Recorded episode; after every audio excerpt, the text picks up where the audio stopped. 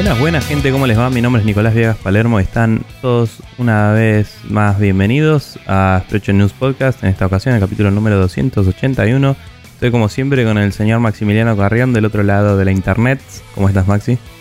Deseando que llegue el frío inmediatamente en este mismo instante, basta del calor, que se vaya afuera, no vuelvas nunca más, a pesar de que calentamiento global y vamos a quedar asados por siempre para toda la vida. Sí, sería, sería un problema recurrente em, y perpetuo, aparentemente. Eh, digamos que la cuenta de luz este mes me va a venir un poquito más alta, es todo lo que voy a decir. Pero bueno, eh, todo sea por sobrevivirla un toque. Sí, no, em, pasar tan mal el, calor derretidor de caras a lo, a lo GIF nazi de este el Templo de la Perdición, ¿era? O... De, no, de el arca de la alianza. El arca, sí. Sí, ahí está. Este... Eh, ese. Pero bueno, eh, no hay mucho más que agregar, salvo que ayer se comió rico y se comió mucho, no tanto como otras veces, así que no estoy tan roto. Eh, sí, yo pero... Tampoco. Pero fue parte del objetivo también, porque él quería grabar no tirado en el piso con el micrófono en, la cara. Convulsiones. y después tengo básquetbol, que uno dirá, oh, pero con este calor, pero se viene la tormentita, ¿eh? Así que...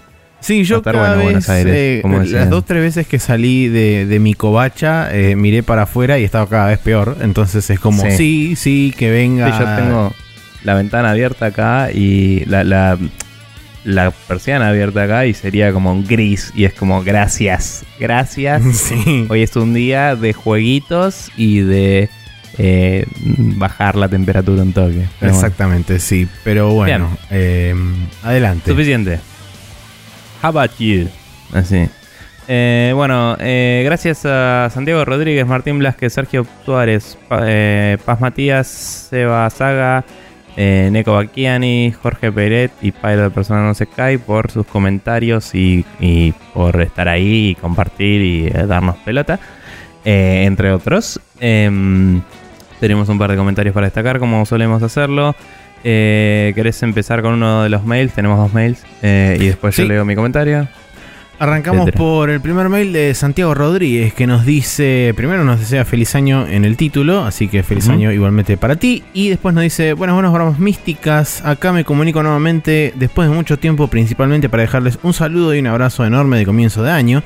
También quería decirles, como siempre, del laburo del recarajo que vienen haciendo en cada una de estas entregas del programa. Ya casi 300 emisiones hechas a pulmón y con tanto cariño y dedicación que no son poca cosa realmente.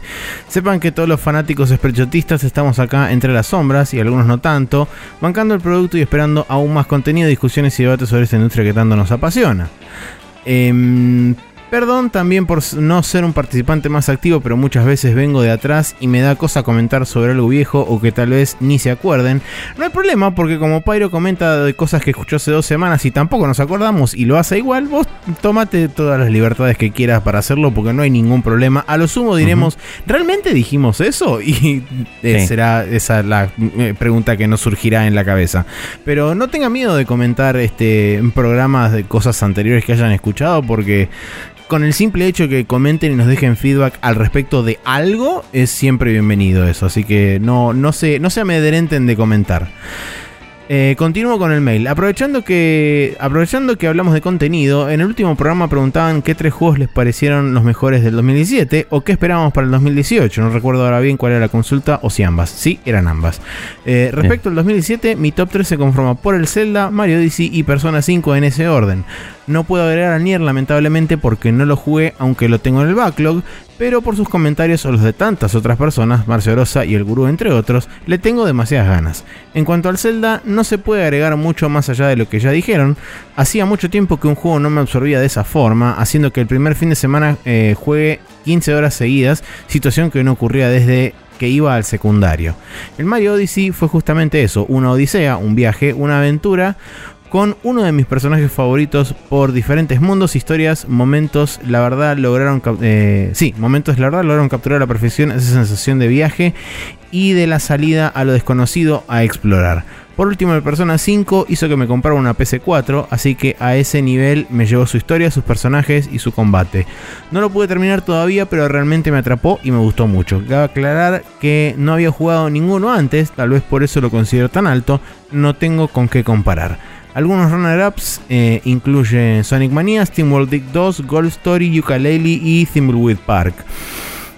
Por último, lo que más espero del 2018, la verdad es que este año se viene más tranqui, me parece a priori, por suerte, pero esperando con muchas ansias el Dragon Ball Fighter Z, que pude probarlo en la Argentina Game Show, ¿es? Sí, Argentina Game Show, eh, y me voló la peluca. Hasta ese momento no venía muy convencido, pero ahora estoy on board. Luego espero que Ninty pueda anunciar que o el Bayonetta, o el Metroid, o el Pokémon salen este año. Dudo que alguno de esos lo logre. Sí, exactamente, tengo mis serias dudas al respecto de todos esos tres. Y ya después, nada más, lamentablemente, y dejar que la crítica y los comentarios me sorprendan. Nuevamente les mando un gran abrazo y también un agradecimiento enorme por el esfuerzo y la dedicación que le ponen a este proyecto. Es de admirar realmente. Buen 2018, Barbas. Muchas gracias, Santiago. Sí, grandes palabras eh, de un gran chabón.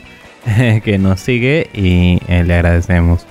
Em, al final le pegó y eran las dos cosas, así que bien, bien con su aporte. Eh, por otro lado, Seba Saga nos comentó, dice, buenas, vuelvo a comentar después de mucho tiempo, no terminé aún este capítulo, pero como esto de no estar al día me impide comentar, no sé, por moto propio, lo mismo que le pasaba a Santi, Em, me perdí la oportunidad de decirles mi GOTI 2017, o mejor dicho, mis. Eh, como no pude jugar a muchos de los que salió el mencionado año, voy a decir dos, eh, los dos que más me gustaron de los que sí pude jugar. Por, eso hago énfasis en que son mis GOTIs y no los mejores juegos de 2017. Está bien, no entendimos, Eva, gracias.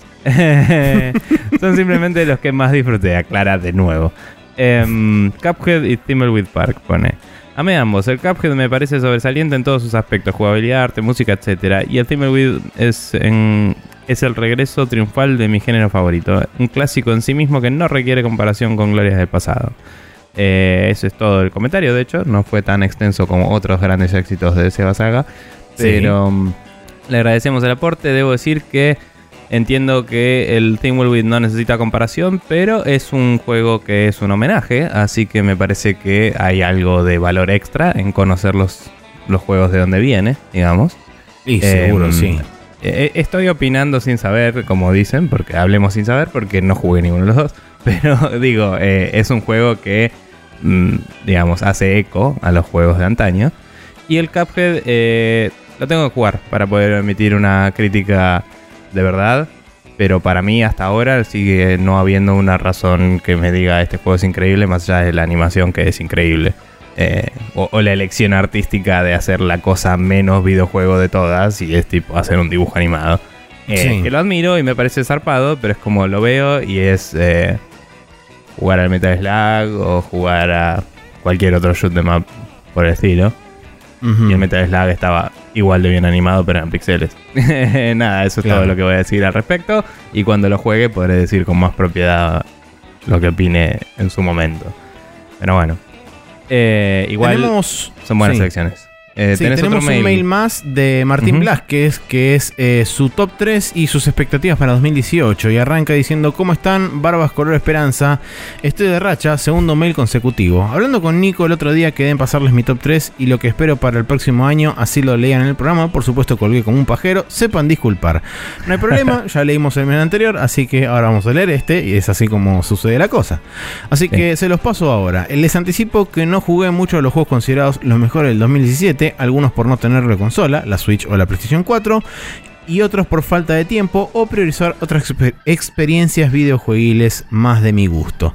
Eh, de, ahí pasa a su top 3 que dice el primero Divinity Original Sin 2 por afano, What Remains of Edith Finch, el número 2 y el número 3 el Hob, muy lindo juego, aguante Runic y que en paz descanse.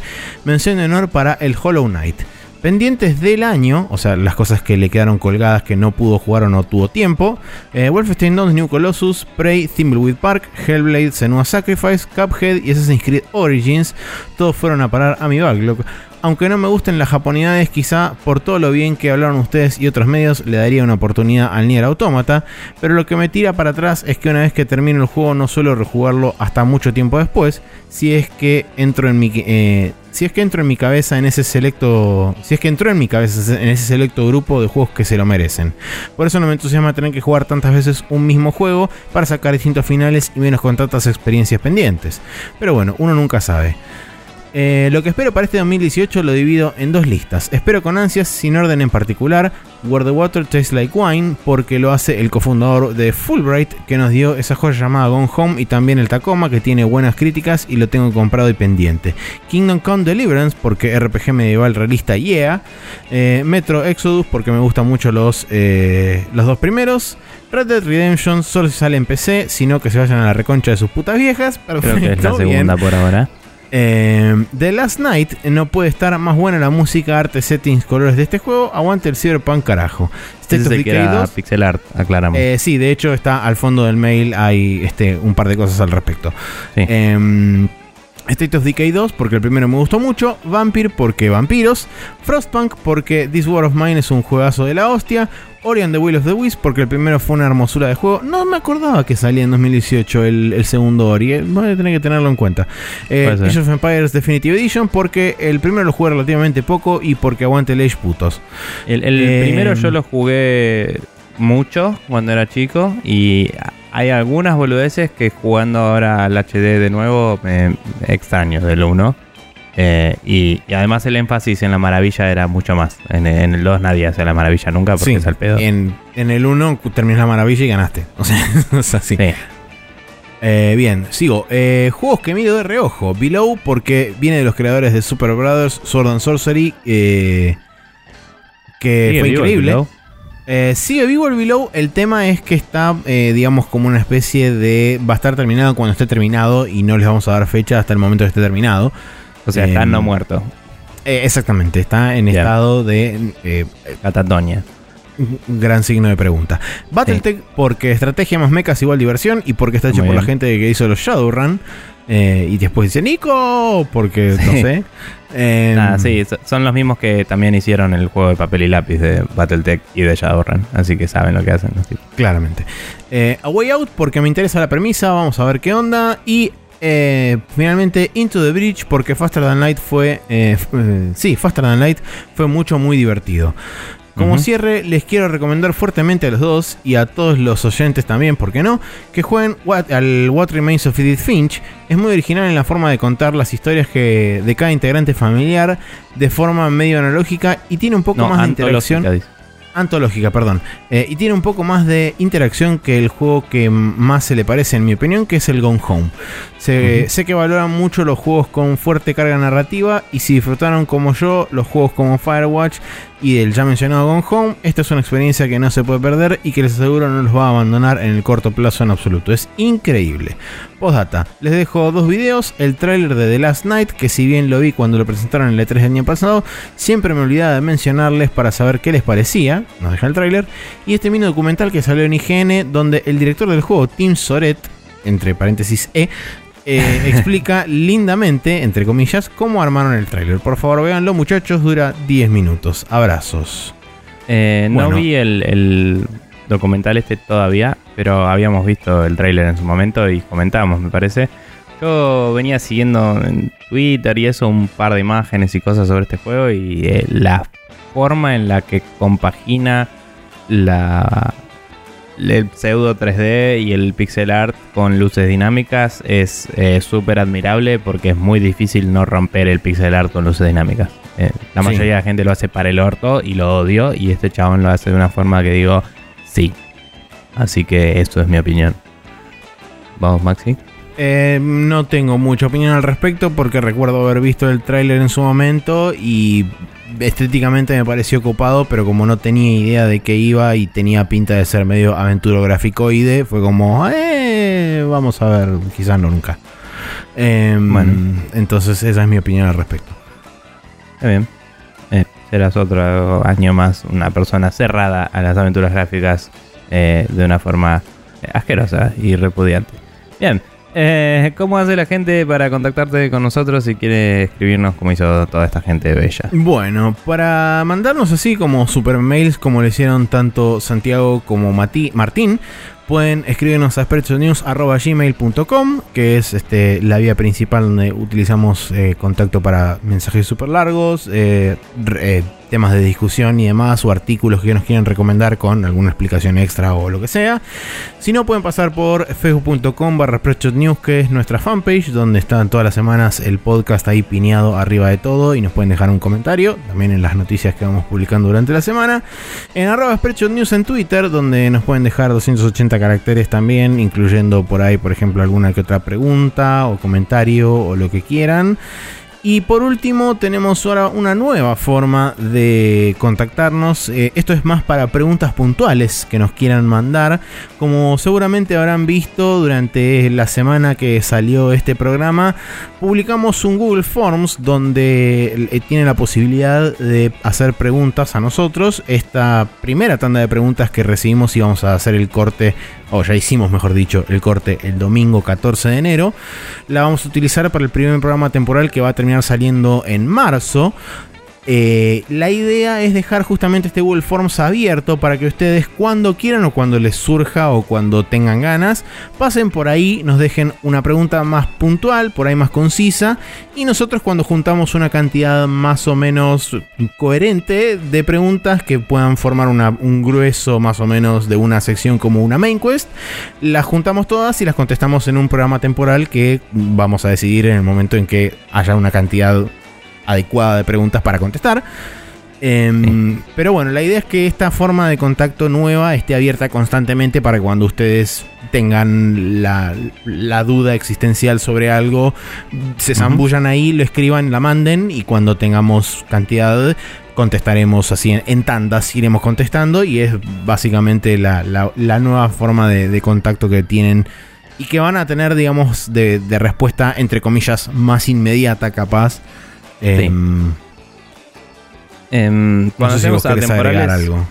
Nada, cuando hacemos atemporales muchas veces es una buena idea hacer esto para.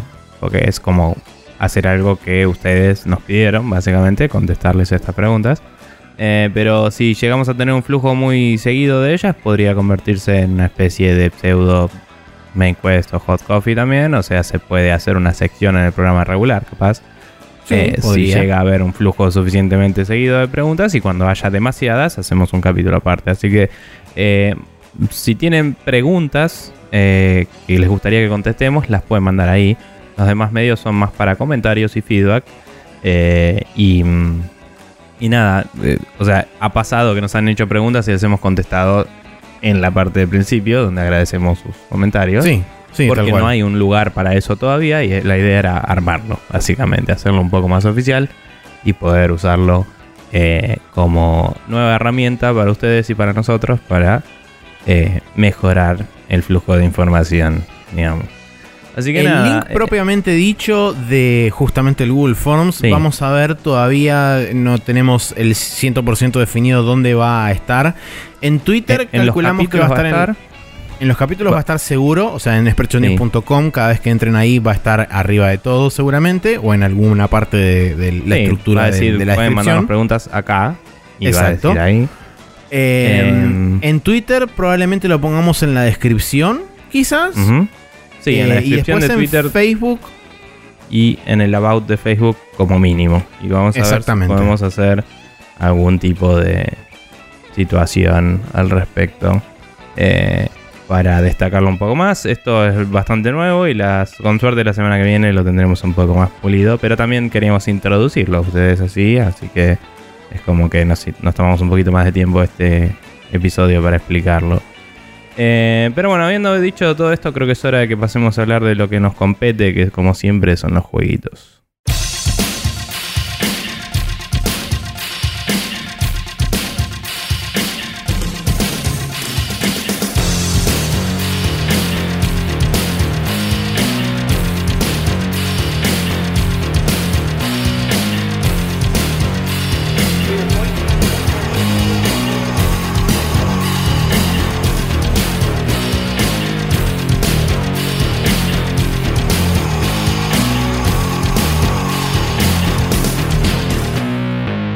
Estamos de vuelta en el Now Loading donde vamos a hablar de los juegos que estuvimos jugando esta semana.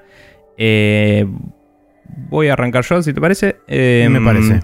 contando un poco sobre The King of Fighters 98 Ultimate Match Special, no, Final Edition. ¿eh? Ya era tan complicado que me confundí en la mitad del, del coso.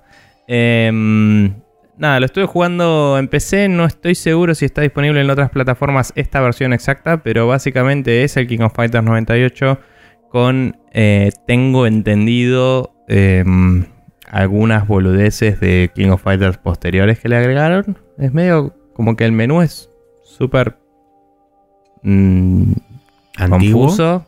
Ah. No, no, porque tiene un menú. Te iba a decir modernizado, sería una mentira absoluta. Tiene un menú. Eh, ¿Vintageizado? Tiene un menú de PC, digamos, con opciones y boludeces eh, pegado encima del ah, juego. O sea, es un. Es un port que el gameplay está bien y el resto es medio una cagada, digamos. Así que nada, estuve jugando online con una amiga em, y dándonos unas peleitas ahí. La verdad es que yo de King of Fighters no sé un chori más allá de que está Terry y que lo conozco de algún... Creo que lo conozco originalmente de un cómic español que era medio en parodia a cosas de cultura popular y el chabón lo había dibujado todos los personajes del King of Fighters y me acordaba de Terry. Y dije, ah, este yo lo tengo en algún lado. Y bueno, venía de, ¿qué era? ¿El Final Fight? No me acuerdo. Es posible. La verdad que no conozco el linaje del King of Fighters, así que no, te podría decir. Terry Bogard, creo que se llamaba. El chabón con la gorrita y el pelo rubio. Eh, que es como el protagonista del Final Fight, me parece. Eh, es uno de los personajes. Y después conozco a los otros dos típicos personajes que son eh, Kyo, creo que era Kusanagi, no me acuerdo, el que tiene el, círculo, el, como el eclipse solar en la espalda. Y después está el otro que tenía la luna, que no me acuerdo el nombre. Eh, ya vendrá alguien a darnos una lección sobre esto. Tal vez Neko, tal vez Marce, no sé, Neko no creo, pero tal vez Marce o alguien. Y nos contará de qué estamos hablando. Es muy probablemente, eh, sí. Pero bueno, nada, yo como he comentado anteriormente, en los arcades había jugado el 99. El 99 tiene un arte muy zarpado y muy lindo. Eh, el 98 me dijeron que era, entre comillas, el mejor. Entonces me lo compré cuando estuvo de oferta en Steam. Eh, y me compré un 2-pack. Y le. no, no a 2-pack el chabón, sino un 2-pack. Eh, y le di una copia a esta amiga para jugar con ella. Porque nada, era tipo alguien que le gustaba jugar. Y. Mm, nos cagamos a piñas un rato eligiendo un montón de personajes y probando un montón de giladas. Eh, es súper obvio que no estoy descubriendo mucho de la profundidad del juego, pero hasta ahora me parece medio reductivo el moveset. Es como que todo es media U para adelante o para atrás y un botón y no vi mucho más que eso, digamos. no, no vi muchas cosas muy complejas o difíciles de realizar sí es como que los movimientos em, son muy marcados para qué tipo de área cubren y eso. Entonces es como, bueno, si está en el aire tengo que hacer este, si está en el piso tengo que hacer este otro. Y me pareció bastante bien la cómo está telegrafiado eso, digamos. O sea, vos en el momento que haces un movimiento no es como, uy, qué carajo dices, sino que es, ok, esto sirve para avanzar, esto sirve para eh, counterear, esto sirve para em, defenderme desde arriba, etc. el juego tiene em, piña débil, piña fuerte, patada débil, patada fuerte y nada más. O sea, cuatro botones. Eh, bien simplista. Y em, a diferencia del 99, el arte deja un poquito de que desear, digamos como que envejeció un poco peor, diría. Eh, tal vez fue un tema de presupuesto, tal vez fue un tema de salió, no sé, reusando cosas del anterior. No, no tengo idea de la historia del, desarrollo, digamos. Creo que en su momento el, primer King of Fighters original salió en el 96, pero no estoy seguro. Eh, y después de ahí creo que tuvieron lanzamientos anuales, tipo 96, 97, 98, 99, 2000 y así siguieron, creo que uno por año hasta creo que el 2004 o por ahí. Bueno, pero digamos, los sprite sets de varios de los personajes se ven medio básicos y los de otros se ven bastante más pulidos. Entonces Mm. me hace pensar que rehusaron algunos. Claro, quizá acarrearon del Y- juego anterior algunos y otros los hicieron nuevos porque eran personajes que o los introducían recién en este juego o lo que sea. Sí. Eh, nada, es una crítica medio pelotuda para si el juego anda bien. Es como por ahí uno dice, uy, qué volvés lo que está diciendo el chabón.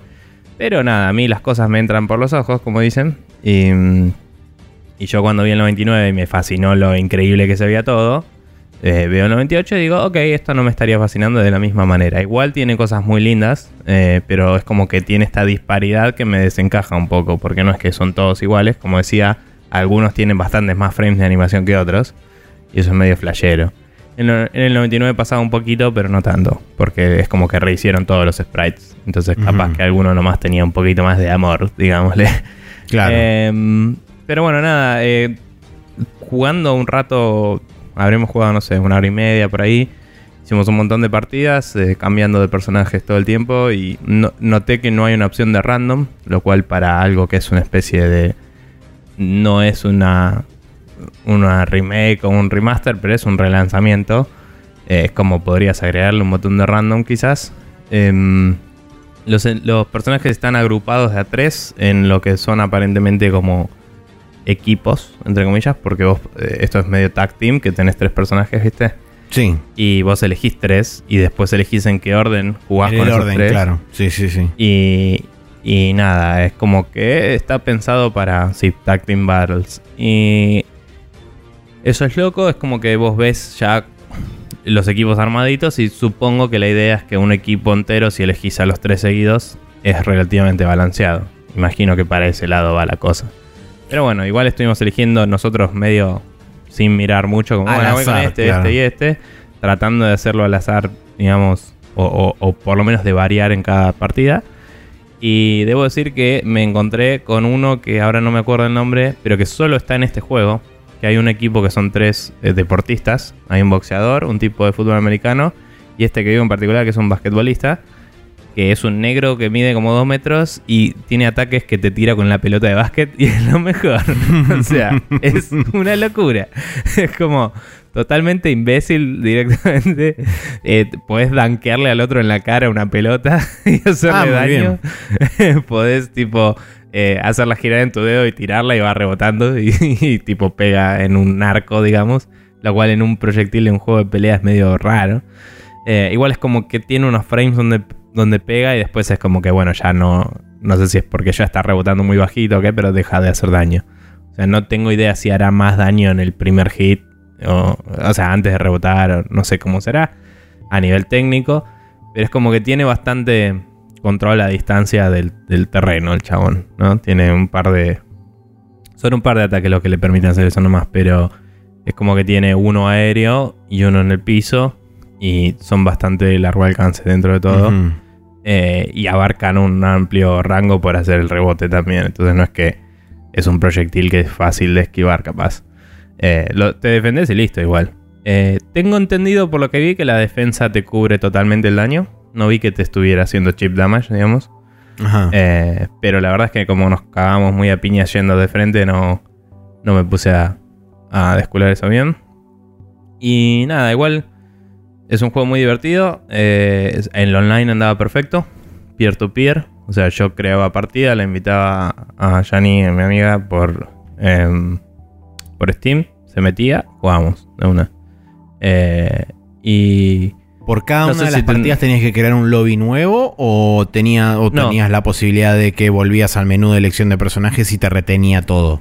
No, o sea, tiene una opción de. Perdón, ¿eh? Ah. ¿Ah? Bien. Tiene una opción de Return to Lobby, donde volvés a empezar la partida. O sea, está Bien. pensado para que sea un lobby de más personas. Entonces, Joya. Me parece que es. Me parece que la idea es el ganador queda, pero siendo dos, no era muy claro eso. Sí, obvio. Como dije, no, no hay mucha claridad en los menús, son bastante armados así. Y así nomás. Y hay como opciones que son medio ambiguas. Y eh, también te dice, tipo, en vez de agarrarte los botones del control que tenés, te dice low kick para aceptar. Ponele. Y tenés que saber cuál es low kick. Y en un momento sabía cuál era low kick y la aprieto y no pasa nada. Y aprieto enter y sí pasa algo. El siguiente menú, cuando dice low kick, aprieto de nuevo el mismo botón y sí pasa algo. Y es como, ah, ok. en un estado no funciona y en otro estado sí, pero ese era el botón. Perfecto. Consistencia. Eh, sí, bueno, estoy jugando con el DualShock 4 porque siendo Steam me lo reconoce sin problemas. Eh, tengo un problema yo de que me parece que me sale muy fácil un callo en mi dedo gordo cuando juego con un control de play usando el D-pad mucho. Eh, que no me pasa así con el, con el de Xbox, debo decir. O sea, es claramente la forma del D-pad me molesta el dedo. Eh, y eso me pareció curioso. Eh, porque hace mucho que no jugaba un juego de pelea con el de. Desde que jugaba al Tekken, digamos. Y ahí fue como, claro, esto no me pasó el otro día jugando en Injustice. Así que claramente es este control. Una boludez eso. pero bueno, nada, digamos, totalmente serviciable, digamos, y funcional. Pero el port es medio bla, debo decir. los menús, como dije, confusos. Pero si tu idea es meterte y pelearte con amigos, está bueno, tiene una buena selección de personajes y, son lindas piñitas las que te puedes dar. Eh, y es, como decía, a pesar de que me pareció un poco eh, fácil decir, bueno, casi todos los movimientos son un media U para acá o para allá, con los botones, em, a pesar de eso, también significa que es fácil empezar a jugarlo y hacer algo útil. Entonces, para un beginner, por ahí es un lindo juego para agarrar. Eh, sí, mi conocimiento del King of Fighters siempre fue estrictamente visual, porque la gran mayoría de las veces era pasar por la máquina de arcade, ver que había gente peleando, quedarse mirando un rato y decir, look at the pretty colors, y después seguir caminando hacia otra máquina de arcade. Eh, pero mm, más allá de eso no tengo idea de nada, excepto quizás de un par de personajes porque minitas y etcétera. Pero más allá de eso, nada más. Eh, bueno, yo seguí jugando un poco más al Battle Chasers, dado que ya terminé con el Xenoblade, a pesar de que lo tengo todavía en la Switch y cada tanto lo agarro y me pongo a hacer side quest y puteo mucho. Eh, pero no vale la pena remarcarlo porque son cosas que estoy haciendo en el, entre comillas, muy grandes aftergame. Eh, Que la idea es conseguir todas las rare blades y demás. Eh, pero bueno, en el Battle Chasers puntualmente quería destacar un par de cosas que me había olvidado de destacar la semana pasada, principalmente sobre el tema de los dungeons, porque si recordarán, en la primera vez que hablé del el Battle Chasers dije que los dungeons tenían modificadores, que eran justamente esto de eh, poder utilizar tres este, niveles de, entre comillas, dificultad, que en realidad lo que determinaban era el tipo de loot que te brindaban. Tenías eh, modo normal, heroic o legendary. Y yo originalmente lo que pensé que hacían era modificarte el nivel de los, de los enemigos que estaban adentro del dungeon, porque es lo que uno piensa a priori que va a suceder, que te aumenta el nivel dentro de los, de del dungeon de los enemigos. Y no, en realidad lo que hace es no afecta las stats de los enemigos. Los enemigos van a tener exactamente la misma cantidad de HP, van a tener el mismo nivel, van a tener todo lo mismo. Lo que hace es modificar la IA de los enemigos, esta elección. Entonces, cuanto vos más arriba te vas en el, en el modificador, o sea, si vos vas a Legendary, lo que va a suceder normalmente, si por ejemplo vos tenés uno de los tres, este, uno de los tres party members o es o un healer o un mago o una persona que tiene poco HP o qué sé yo, van a intentar focusearlo para sacártelo de la party y que vos no tengas un healer y no, no puedas, digamos, maniobrar de formas, este, eh, digamos, o que no te van a hacer la cosa fácil. Entonces vos ahí como como jugador tenés que utilizar, por ejemplo, las habilidades de Gully, que es el tanque, donde vos tenés una especie de taunt que lo puedes usar en grupo y vos haces que durante X cantidad de... No sé si, no me, no me acuerdo si era por turnos o por hits. Entonces mm. sé que vos podés capturar la atención de todos los personajes enemigos y que te peguen únicamente a vos. Y de esa forma, digamos, podés eh, romper la, rutina de la IA cuando estás jugando en, niveles del modificador más altos. Me pareció muy interesante y muy loco eh, que no modificaran, digamos, todas las stats y te subieran el nivel, que es, digamos, lo más clásico que se hace en, los, en los reruns de, de, otros de, dungeons cuando tenés este tipo de modificadores. Em, y que solamente modifique la IA. Y después otra de las cosas que, descubrí, bueno, que ya lo dije, puedes hacer reruns de los dungeons, o sea, puedes entrar múltiples veces a cada uno de los dungeons. Eh, son modulares en el sentido de que cada, como cada habitación en el minimapa está representada por un cuadrado genérico, dentro de ese cuadrado cambian estructuralmente muchas cosas y como tiene varias, varias entradas desde los diferentes ángulos de la pantalla, eh, el spawn point inicial puede rotar por cada uno de esos entry points. Entonces vos puedes entrar ya sea del sur, del norte, del este o del oeste, dependiendo de la posición en que esté en, el, en la cuadrícula, digamos, genérica del minimapa. Y además, internamente tiene la posibilidad de tener distintos módulos internos cada uno de esos mapas. Entonces te pueden cambiar el recorrido que vos tenés poniéndote cajas y bloqueándote una entrada y haciéndote ir por otro lado. Entonces eh, tiene mucha versatilidad. Es muy inteligente el diseño que utilizaron para los dungeons en ese sentido porque cuando vos empezás a repetir dungeons decís, uy, va a ser siempre lo mismo. Y no, realmente yo me he encontrado, eh, hice, hasta ahora hice todos los dungeons dos veces, uno solo lo hice tres. Em, más que nada para, para grindear un poco, un poco y tener como una especie de colchoncito de nivel para poder seguir avanzando en la historia. Muy bien. Em, pero el, único dungeon que hice tres veces me encontré, o sea, cuando, cuando los empecé a hacer reruns dije, uh, qué volante va a ser correr el mismo dungeon y hacerlo exactamente igual, porque ya me conozco todos los, puntos de memoria y me conozco todos los lugares donde, donde va a estar todo. Y fue interesante cuando entré al primer dungeon que la única parte que es igual es la entrada, o sea, el primer cuadrado. Después de ahí cambia absolutamente todo, inclusive la disposición, porque no, no necesariamente te encontrás con el mismo recorrido troncal siquiera. Sí, es parecido, em, ya que vos por ahí no lo jugaste, eh, a lo que hacía el Diablo 2, por lo menos.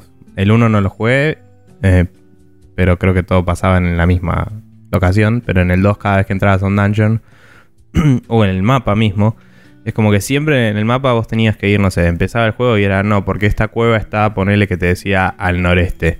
Y siempre estaba más o menos en la misma coordenada del mapa pero todo el camino ahí variaba, ¿me entendés? Cuando entrabas a la cueva, siempre el, final de la cueva estaba en el mismo también eh, punto, pero ese, la ruta que tomabas se randomizaba y eh, eso le daba una rejugabilidad extra, ¿no? Obviamente. Em, que bueno, que además está bueno lo que decís de la dificultad, eh, porque es como una capa extra sobre eso también.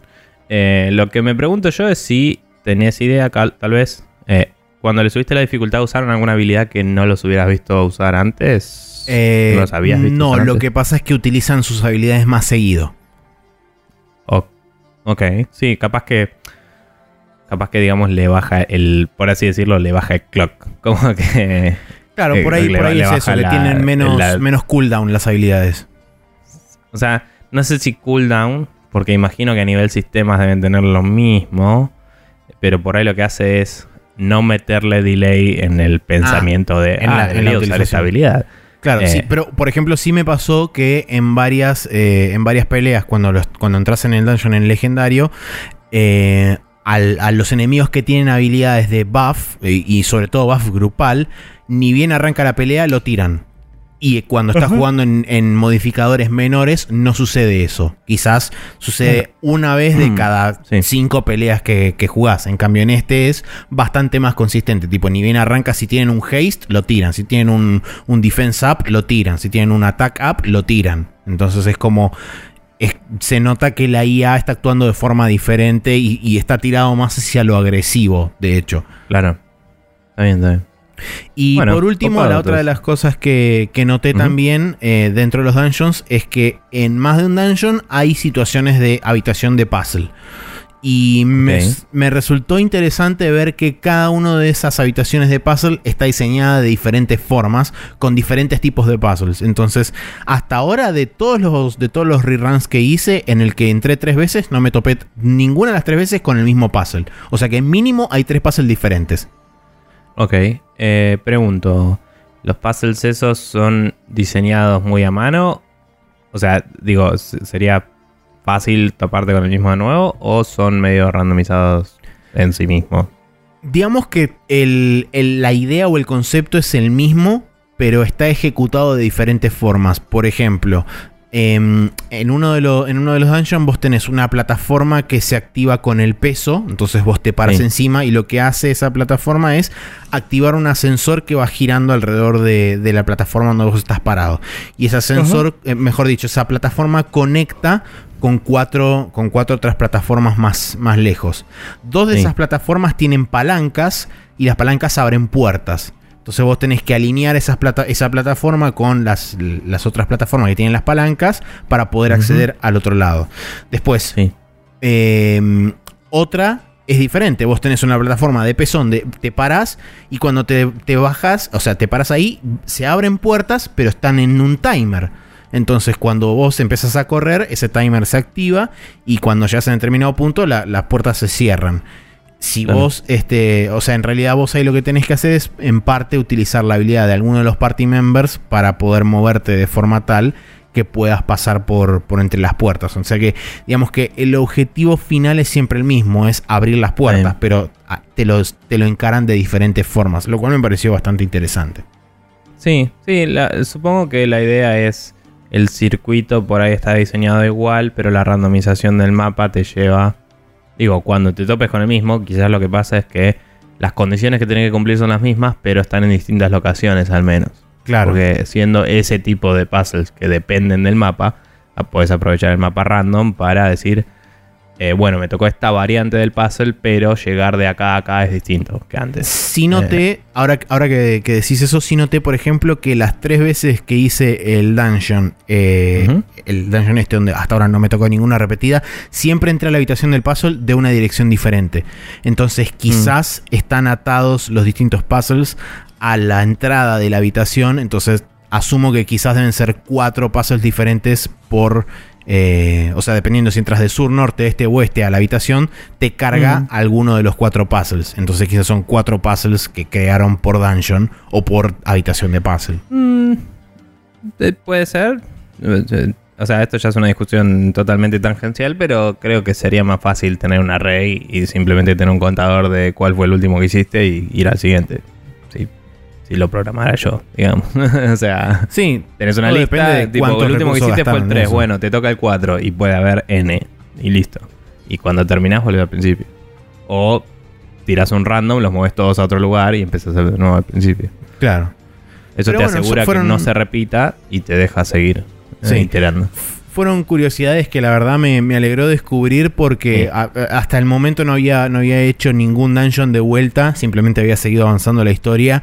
Y dije, a ver qué, puede pasar, porque también lo bueno es que, de nuevo, como el, el, cofre final de loot está basado en el modificador, vos podés obtener mejor loot eh, utilizando los modificadores más altos. Entonces dije, voy a probar a ver jugar un legendario a ver qué onda. Me metí, eh, llegué hasta el final, que yo lo abrí, me dieron cositas así súper violetas y re locas. Este, y me las equipé y eran como claramente mejores. A pesar de ser de nivel inferior al que estoy ahora, son un poquitito mejores todavía en, stats de lo que tenía equipado porque era tu equipamiento normal, común. Em, y una de las últimas cosas que iba a decir que no la noté. Ah, eso. Dentro de los mismos dungeons también te puedes encontrar con dos o. No, sí, dos tipos de maquinarias. O mejor dicho, dos tipos de, de piezas interactuables. La primera es como una especie de forja. Donde vos te puedes acercar y si tenés los materiales correctos de crafting, podés ponerte a craftear eh, ya sea pistola, o sea, sea, armas, armaduras, accesorios o, tokens, lo que se llaman, que son como eh, mementos especiales locos que te suben una determinada cantidad de stats aleatorias por un porcentaje mayor de lo que hacen los accesorios o las armaduras y qué sé yo. Em, y están levemente orientados a las distintas clases que tienen eh, los personajes, ya sea healer, tanque, este, DPS o, mago agresivo. Em, y después, por otro lado, te puedes encontrar también con los Enchanting Shrines, que eh, justamente en, el, en, el, en, la ciudad donde vos utilizas de, hub central, donde usualmente vas a parar cada vez que terminas una quest, eh, de la main quest. Em, ahí tenés la posibilidad de hablar con varios NPCs que están como en sus respectivos edificios y uno de esos es la Enchantress que te vende no solamente eh, em, elementos para poder crear estos, estos encantamientos y metérselos ya sea en armas o armaduras, sino que además también te vende las fórmulas para que si vos encontrás uno de estos templos de encantamiento dentro de los dungeons, puedas vos con los elementos hacer encantamientos y metérselo en las armas o en las armaduras que hasta ahora solamente tuve la posibilidad de eh, cargarles un solo, un solo encantamiento. No sé si habrá la posibilidad después más adelante agregarle dos o si se mantendrá con uno solo durante toda la partida. Pero tenés varios tipos de, encantamientos. Tenés encantamientos elementales, o sea, le puedes cargar un elemento particular al arma. O puedes ponerle, no sé, regen, o puedes ponerle más defensa, o puedes ponerle reflect. En fin, una cantidad determinada de atributos que este, te pueden servir dependiendo de la, clase del enemigo, lo cual me pareció interesante. No tenés la posibilidad de hacerlo en el pueblo, pero sí si te encontrás con uno de esos templos dentro de los dungeons, podés, si tenés los elementos, puedes ir equipándolos o, creando estos encantamientos y metérselos en las armaduras o en las armas de los personajes. O sea, es, medio loco que no tengas disponible eso en un lugar, eh, digamos, que estés a salvo, por así decirlo Sí, es un lindo incentivo para eh, aprovechar a revisitar esos eh, dungeons. Y porque decís, ah, bueno, ya conozco este, voy ahí en vez de mandarme a uno que no sé. Y capaz que ahí descubrís, tipo, ah, se randomizan cada vez. Y Exacto, como, es, un, es un incentivo. Eh, quizás, personalmente, me gustaría más que hubiera una versión simple en el pueblo y siempre en los dungeons hubiera una más loca, ponele. O, que, o que en los dungeons, tipo, tengas materiales mejores o algo así. Pero nada, eso es una boludez. Em, nada, me gusta porque todo lo que me contás me, me explaya un poco más lo que yo sé del juego. O sea, yo ya sabía que lo quería jugar el juego. Pero digo, en la opinión pública fue eh, de todos lados fue como, es un buen juego y nada más. Y me estás contando cosas que me hacen darme cuenta de que es un juego hecho con bastante más amor del que dicen en, en, las sí, opiniones. Se, nota que tiene laburo atrás. Sí, tampoco me vi muchas reviews y eso porque me pasa de nuevo. bueno, lo hablamos en otro podcast que saldrá eventualmente, eh, así que lo digo acá de nuevo. Em, nada, es como que eh, cuando un juego ya sé que me lo voy a comprar, no lo no me gasto en mirar las reviews y todo, no por media blackout, sino porque ya fue, ya lo voy a comprar.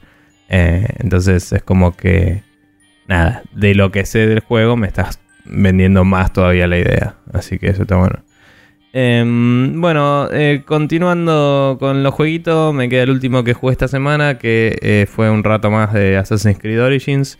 Em, un par de veces a la noche cuando ya había cenado y estaba, y estaba medio al pedo, em, me puse a, a decir, bueno, voy a hacer sidequests y boludeces mientras escucho podcast, más que nada. Avancé muy poco en la main quest. Eh, me está pasando que eh, es difícil llevar la...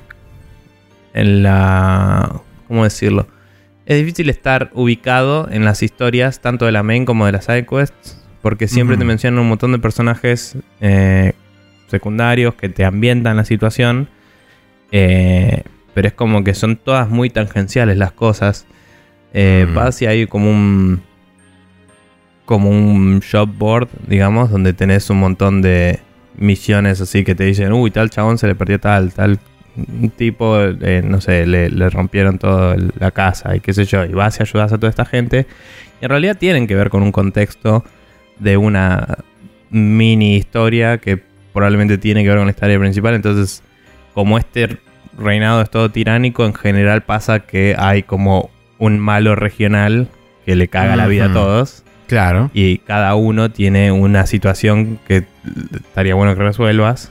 Eh, y nada, es como que todo se relaciona un poquito, pero como que no es tan explícita esa relación, entonces muchas veces es como, sí, porque está este chabón pasa esto. Y, y como que por ahí, no te digo que me hagas la gran, eh, qué sé yo, la gran hitman de ponerme un montaje de no, porque este chabón controla el, controla el flujo del mercado, entonces eh, no se puede hacer nada. La gente recurrió al, al, eh, al, contrabando y el contrabandista fue perseguido por los matones de, de, ese otro chabón. Y así, que es básicamente lo que pasó. Y digo, capaz si tuviera algo un poco más así cinemático, en vez de leí un coso en un board, voy y hablo con el chabón, el chabón me tira 70 nombres que no sé todavía, pero que después los voy a escuchar de otra persona y digo, ah, es el mismo. tipo, o sea, como que empezás a armar la historia y la historia está, pero de nuevo por ahí es un tema de cómo está contada. También debo decir que no sé si es una crítica del todo justa, considerando que me pongo a escuchar podcast mientras, en estas situaciones. Quizás tengo que probar de darle una tarde así seguido al juego tranquilo, pero últimamente no estoy teniendo ese tiempo y estoy haciendo la gran voy a tildar cosas en la lista. Eh, dicho eso y todo, estoy disfrutándolo todavía, está muy bueno. Eh, me pasó de tratar de hacer una misión que era de nivel más alto que el mío y estar muy cerca y no llegar. Eh, quizás por no tener alguna habilidad que me hubiera ayudado contra esa situación, digamos. Porque estoy tratando, estoy como diversificando el, el tree de habilidades. Es, muy como el Witcher 2, el tree. Tiene tres ramas. Tienes una rama que va más por la parte de usar herramientas y de, y de... Tiene también una parte de compra y venta, digamos. O sea, es como la rama de upgrades y herramientas. Tiene la rama de eh, combate cuerpo a cuerpo y la rama de eh, range. Entonces, como estoy diversificando, capaz que todas mis habilidades son niveles un poco bajos, por así decirlo. Sí. Entonces, en combate contra alguien de nivel más alto me cuesta bastante. Em, pero estuve muy cerca varias veces y debo decir que el juego está tan bien armado en ese sentido que... Y, no tarda mucho el loading y eso cuando te morís, que probé muchas veces y no me frustré. Eso me parece que está bueno. Em, igual eventualmente dije, bueno, fuck it, me voy a hacer otra cosa. Pero dije, me voy a hacer otra cosa. No dije, voy a apagar este juego y no, veo, y no lo voy a ver por unos días, digamos. Entonces me parece que es un mérito bastante importante eh, de parte del juego. También una cosa que escuché en Giant Bomb que está muy buena es que hay un botón que puedes prender o apagar de, mm, de que los enemigos levelen con vos. Eh, por default viene apagado. Creo que ellos dijeron que venía prendido. No parece ser el caso en realidad. Eh, hmm. No sé qué onda. Pero mm, está bueno eso y, lo notás. Porque hay zonas que si volvés tienen enemigos de nivel bajo y los haces mierda. Pero si prendes eso, van a ser más eh, de tu nivel y va a ser un poco más desafiante. Yo lo dejé apagado porque me gusta la idea de eventualmente ser una máquina de matar. Sí. Y, y mm, hacer mierda todo. A pleno. Sí. Eh, pero bueno, de hecho hice un par de misiones de la quest principal para levelear, porque son por ahí las que más experiencia te dan cuando las cumplís, ¿no? Claro. Em, y con eso ya leveleé un par de veces y volví a hacer la misión esta que me estaba costando, que era una secundaria. Y los hice recontra mierda. y me sentí una sombra, en, tipo ahí en el, en el ambiente. Aparte ya conocía el lugar porque la había hecho mil veces. Entonces como que miré así, lo fiché al chabón con el águila, me subo un coso y salté directamente encima del chabón y lo maté de una. Y, fue como, bueno, esta misión ya está hecha, ahora solo tengo que matar a los demás e irme. y, capturé el lugar y me fui. Em, y nada, tiene esas cosas, es, un poco como las, los campamentos del Far Cry, ¿no? De tipo, hay algunos que directamente son iguales, onda, hay jaulas con chabones adentro que si los liberas te ayudan a pelear hablas con leones que los sacás y atacan muy bien. Pero a diferencia de Far Cry, o sea, no sé si se pueden romper las jaulas, no probé. Eh, pero a diferencia de Far Cry, lo que pasa es que cuando vas a abrirla, los leones eh, te atacan desde adentro, o sea, te, hacen un golpe. Y mm, cuando las abrís, tipo, si no te corres, vas a ser atacado. La vas a comer, claro. En el Far Cry podías dispararle al candado de lejos y eso y como que eh, causar Flechazo a, la, a, la, a la cosa para que se abra la reja, ¿no? Claro, no, no, no probé mucho. Eh, tal vez porque estaba en un mal ángulo desde donde tenía la ventaja. Ah. Y nada, vamos a ver. Pero tengo, tengo que chusmear. Pero nada, está, está muy bueno. Em, estuve llegando a nuevos lugares que te resaltan bastante más lo lindos que son los gráficos. Eh, como te contaba ayer con los chicos. Em, en, hasta ahora venían áreas muy desérticas. Ese tipo de desierto en particular que por ahí tiene más rocas y eso, ¿no? No un desierto de arena. Ahora ya pasé por áreas de. bordeando el desierto de arena así con dunas y todo. Y ya mirás por el horizonte y se ve hermoso eso, digamos. Y, mm. y es como. es medio boludo decirlo, pero es bastante distinto al otro tipo de desierto. Eh, y pasé por varias ciudades chiquitas. Eh, entré a un campamento romano y es como siendo un campamento en Egipto, es bastante egipcio todo, pero hay eh, soldados romanos y claramente digamos, las carpas de los romanos son un poco distintas a las griegas. Claro, hay una fuerte influencia romana que se nota en todo. Claro, digamos, los romanos son todos militares con carpas y los griegos tenían como su asentamiento que es una ciudad armada, ¿viste? Es como es una diferencia medio como un puesto, hay puestos de avanzada y como una presencia más que parece una ocupación, mientras que lo otro por ahí es más una negociación quizás. Eh, y, y como que ves así que estéticamente son distintos Creo que hay una, un poco de... Eh, un poco de usar la paleta de colores para las facciones también, porque los romanos siempre tuvieron como ropajes y capas rojas, rojas del ejército. Pero, o sea, creo que los griegos como que le pusieron detalles azules para destacarlos a propósito, ¿no? Eso, videojuegos. Em, sí, no, igual, igual creo que dentro de todo es bastante acertado históricamente que los griegos eran más de la gama de los azules y los romanos eran más de la gama de los rojos o colorados.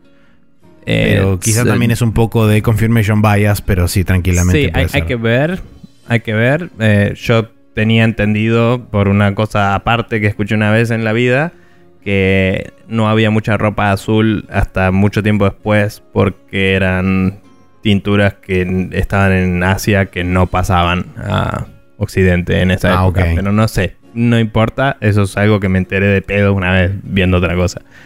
Eh, not the point. Eh, la cuestión es que. Em, nada, eh, yendo a todos estos lugares, también pasé cerca de un río que no sé si es un afluente del Nilo o qué río era, porque supongo que si fuera el Nilo me hubiera dicho acá está el Nilo y hubiera sido un momento importante en el juego. Claro. Em, y, era medio chiquito, no, no, creo que sea el caso, pero hay como plantaciones al lado, ¿viste? Lo que te decía de el world building está muy bueno. Sí. Como que se nota que hay como granjas y eso cerca del río. el agua tiene, creo que uno dice esto todos los años en los juegos, pero creo que es el mejor agua que había estado en los juegos. Em, y también lo digo porque no es toda azul, ¿me entendés? O sea, y, tampoco es toda marrón como otros juegos. Es como... Es agua transparente y en distintas zonas tiene distintos colores. Eh, y hay, hay, una parte que en particular había dos estatuas como eh, delineando que el río se desembocaba en algo más grande, que no sé si era un laguito o qué mierda que era. Y esas dos estatuas estaban como afuera del, río, pero terminaban abajo del agua. Y cuando las veías así a trasluz y girabas la cámara y todo, la iluminación se iba a la mierda, era increíble directamente. Y, y nada, me parece fascinante lo bien hecho que está todo, todo el tiempo. Y, y también cuando vas en los pastizales o en las plantaciones, que el chabón como que se puede agachar y ser invisible y eso, pero cuando estás caminando por ahí, el contraste de esos colores con todo lo que venías viendo hasta ahora es impresionante. O sea, los, los verdes, las, cosas. O sea, es un ah, y, ahí descubriste un verde nuevo. Sí, sí. Posta que ayer decía eso porque es como, che, no viene un juego este verde. Nunca lo vi. Eh, es una pelotudez lo que estaba diciendo ayer, pero es como no sé si juegan con las luces dinámicas, no sé qué mierda es. Pero como que se ve muy como una... Yo, no tengo HDR en mi tele. Creo que tiene su propia implementación palopa, pero no sé qué onda. Pero es como un verde muy de foto retocada en Photoshop, ¿viste? No, no es muy... No, no trata de ser realista, sino que trata de ser justamente hermoso. Digamos. Sí. Y, nada, y digo, ni siquiera los Uncharted vi que tuvieran eso, ese tipo de, de detalle así en las plantas y eso, qué sé yo. Em, pero nada, es ridículo lo bien que se ve y está bueno para pasar el rato todavía, así que lo estoy disfrutando. Y es como que ni me estoy fijando qué tan lejos en la historia estoy ni nada y va a ser un juego que voy a ir jugando de ratos y hasta que lo pase. Y cuando lo pase veré si quiero seguir pelotudeando o no, porque dicen que las sidequests son la mejor parte, así que vamos a ver cómo viene la cosa. ¿Qué sé yo? Perfecto. Bien. Eh, eso sería todo sobre lo que estuvimos jugando. Eh, vamos a pasar a el Rapid Fire y hablar de las noticias de esta semana.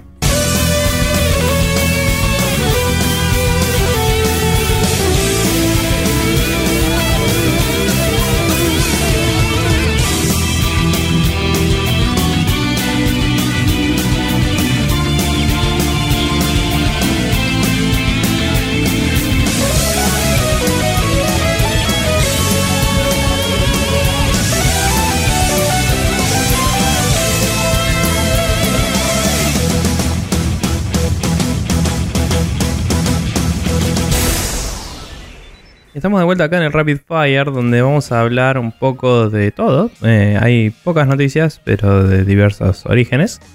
Eh, la primera es que la cuenta oficial del Cyberpunk 2077 hizo un tweet después de cuatro años de inactividad, eh, diciendo la palabra BIP, básicamente, la onomatopeya electrónica de preferencia. De un Sí, em, de un parlante interno, usualmente. Eh, indicando que siguen vivos, básicamente. Ese tweet simple de una palabra entre dos asteriscos tiene 48.000 likes y 18.000 retweets y 3.700 comentarios. Así que digamos que la gente habría explotado un poquito la chota en colores. Y estaríamos a la espera de novedades en no sabemos cuándo. Yo eh, ahora que dijiste el tema, pero sí, yo ahora que dijiste el tema de que el VIP es de un parlante interno y qué sé yo, hice automáticamente la asociación con una secuencia de buteo. Entonces, no me extrañaría que este VIP después sea seguido por algunos tweets que sean onda líneas de, eh, de registro del tipo System Check OK, RAM OK y todo ese tipo de cosas. Y así continúen haciendo tipo un tweet por semana o un tweet por mes hasta el momento en que se les cante las bolas de revelar algo que quizás sea en la E3 de este año que muestren algo eh, pero yo igualmente no esperaría nada grosero hasta el año que viene. Yo debo decir que eh, sí, Project hace sus propios eventos de streaming en los momentos que medio se les canta, pero normalmente lo hacen bastante planeados y bien anunciados, digamos. Sí. Así que quizás tengan un evento pensado, no sé, es toda especulación. Lo importante es que el haber revivido un medio de comunicación de red social que tenía cuatro años de inactividad implica que va a haber algo de actividad posible em, pronto. Sí, y después junto con eso es un montón de gente que por literalmente nada se vuelve loca. Pero, en fin, eso es gente al pedo en Twitter. Eh, tenemos la siguiente noticia que a continuación sigue que dice que Square Enix anuncia el Final Fantasy XII de Zodiac Age para PC y va a estar saliendo el primero de febrero junto con una LUD de este, configuraciones y cosas locas que va a tener de soporte justamente para la edición de PC. Una de las cosas más notables que tiene es que primero va a estar en descuento durante la semana de lanzamiento, así que eso ya pueden aprovechar con un 20% de descuento. Ah, no me fijé cuál era el precio final de esto. No sé si eh, dice. No lo dice. Igual la, nota no lo dice. va a estar en pesos, así que... Sí, es verdad. Eh, pero creo que el, 20% de descuento aplica igual, así que no sé.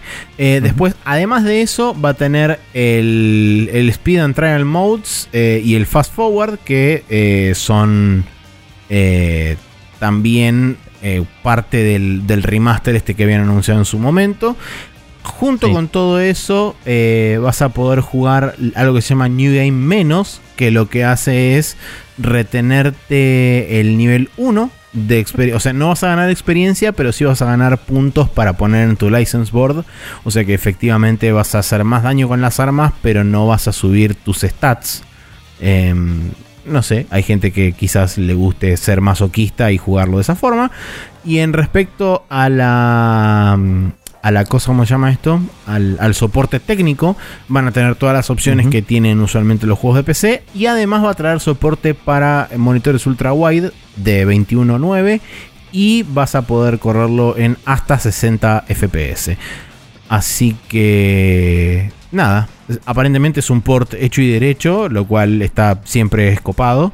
Y Square Enix desde hace un tiempo ya que empezó a lanzar sus juegos en PC, la verdad está haciendo un buen laburo en líneas generales con respecto a, sus versiones de PC de, juegos que, está relanzando. Así que mm, no, mm. no deberían tener ningún tipo de problema. Y al otro día, creo que fue en Café Fandango que lo dijeron, que lo dijo Edu particularmente, que a partir del lanzamiento de este juego vas a poder jugar desde el Final Fantasy 13 hasta el 14 y después cuando salga el 15 eh, vas a poder jugar todos los numerados en PC. O sea, vas a tener la posibilidad de jugar todos los numerados en PC. Eh, porque solamente faltaría sacar el 1 y el 2 en PC, pero, pero nada. Creo que ya estaban el 1 y el 2 en no, PC. No, Mm, eh, no, no, están todavía lanzados. Porque de hecho hay uno. Hay una versión que es creo que el, Final Fantasy Anthology que todavía no está, no está en PC. Eh, que es mm. justamente el que incluye el 1, 2 y 3, creo que era. Em, pero bueno, la cuestión es que por el momento, eh, hasta que salga el 15, pueden jugar desde el 3 hasta el 14. Ahora. Sí. Bueno. sí. Continuando, tenemos que Ubisoft anuncia el Assassin's Creed Rogue Remastered para PlayStation 4 y Xbox One con todo el DLC incluido y estaría a la venta el día 20 de marzo. No sé si hay noticias sobre qué pasaría con la versión de PC, que en su momento salió en PC también este juego. Sí. Eh, pero imagino que... Em, imagino que es básicamente lo, la mismo que la versión de PC con tal vez nuevas texturas para soportar 4K Ismos, que es algo nuevo. Sí, em, capaz que para PC lo único que, hacen, que no creo que lo hagan, pero que lo único que por ahí podrían hacer sería ponerle el parche de texturas HD disponible para la gente que lo baje y tenga texturas eh. más HD.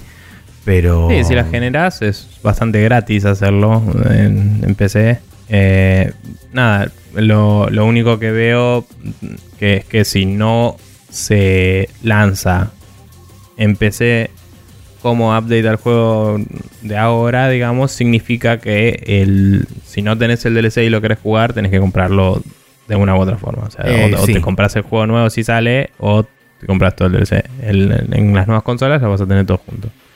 Pero bueno, nada, dicen que es uno de los mejores Assassin's Creed. Pasó medio desapercibido porque salió en la generación anterior cuando ya había salido la actual. Sí, de hecho salió para las consolas de generación previa casi al mismo tiempo que salió el Unity para Play 4 y Xbox One. Sí, que fue como el, pico de, explotabilidad de platita de Ubisoft, donde a nadie le caía bien Ubisoft y ahora estaría siendo quizás el publisher grande que mejor está manejando las cosas. Pero bueno. En algunos em, casos, en otros no tanto. Sí. Eh, pero bueno, nada. Em, eh, digo manejando las cosas, no digo haciendo. No, digo que haga los mejores juegos. Pero nada. Em, así que nada, si, si se perdieron ese juego en particular por las circunstancias de su lanzamiento, quizás es una buena, un buen momento para abordarlo. En Café Fandango sí había dicho Gus, o creo que fue Gus, que decían que es uno de los más cortos. Eh, ah, cierto, sí. Así que nada, parece ser un juego que puedes meterte, jugarlo un rato y terminarlo. Y ya está. Eh, por lo que decían, parece ser más o menos igual de largo que el 2. Que para mí sigue siendo el mejor Assassin's Creed. Así que ahí tienen.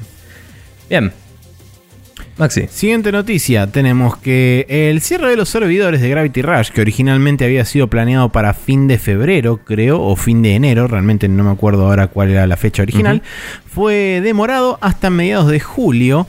Eh, no se dio una razón específica, pero varios alegan, eh, fuentes este, anónimas, alegan que podría haberse debido gracias a la campaña de los fans a través de Twitter de un hashtag que se llamó Don't Forget Gravity Rush, donde un montón de gente empezó a tuitear con ese hashtag, pues, eh, poniendo fotos del juego, tuiteando este, distintos este, challenges creados online y demás para que digamos el, juego pueda seguir este puede seguir teniendo este servicio online que si bien no es requerido para jugar el juego es una, una, herramienta que vos puedes utilizar para ganar puntos y esos puntos te sirven para desbloquear trajes extra de Cat.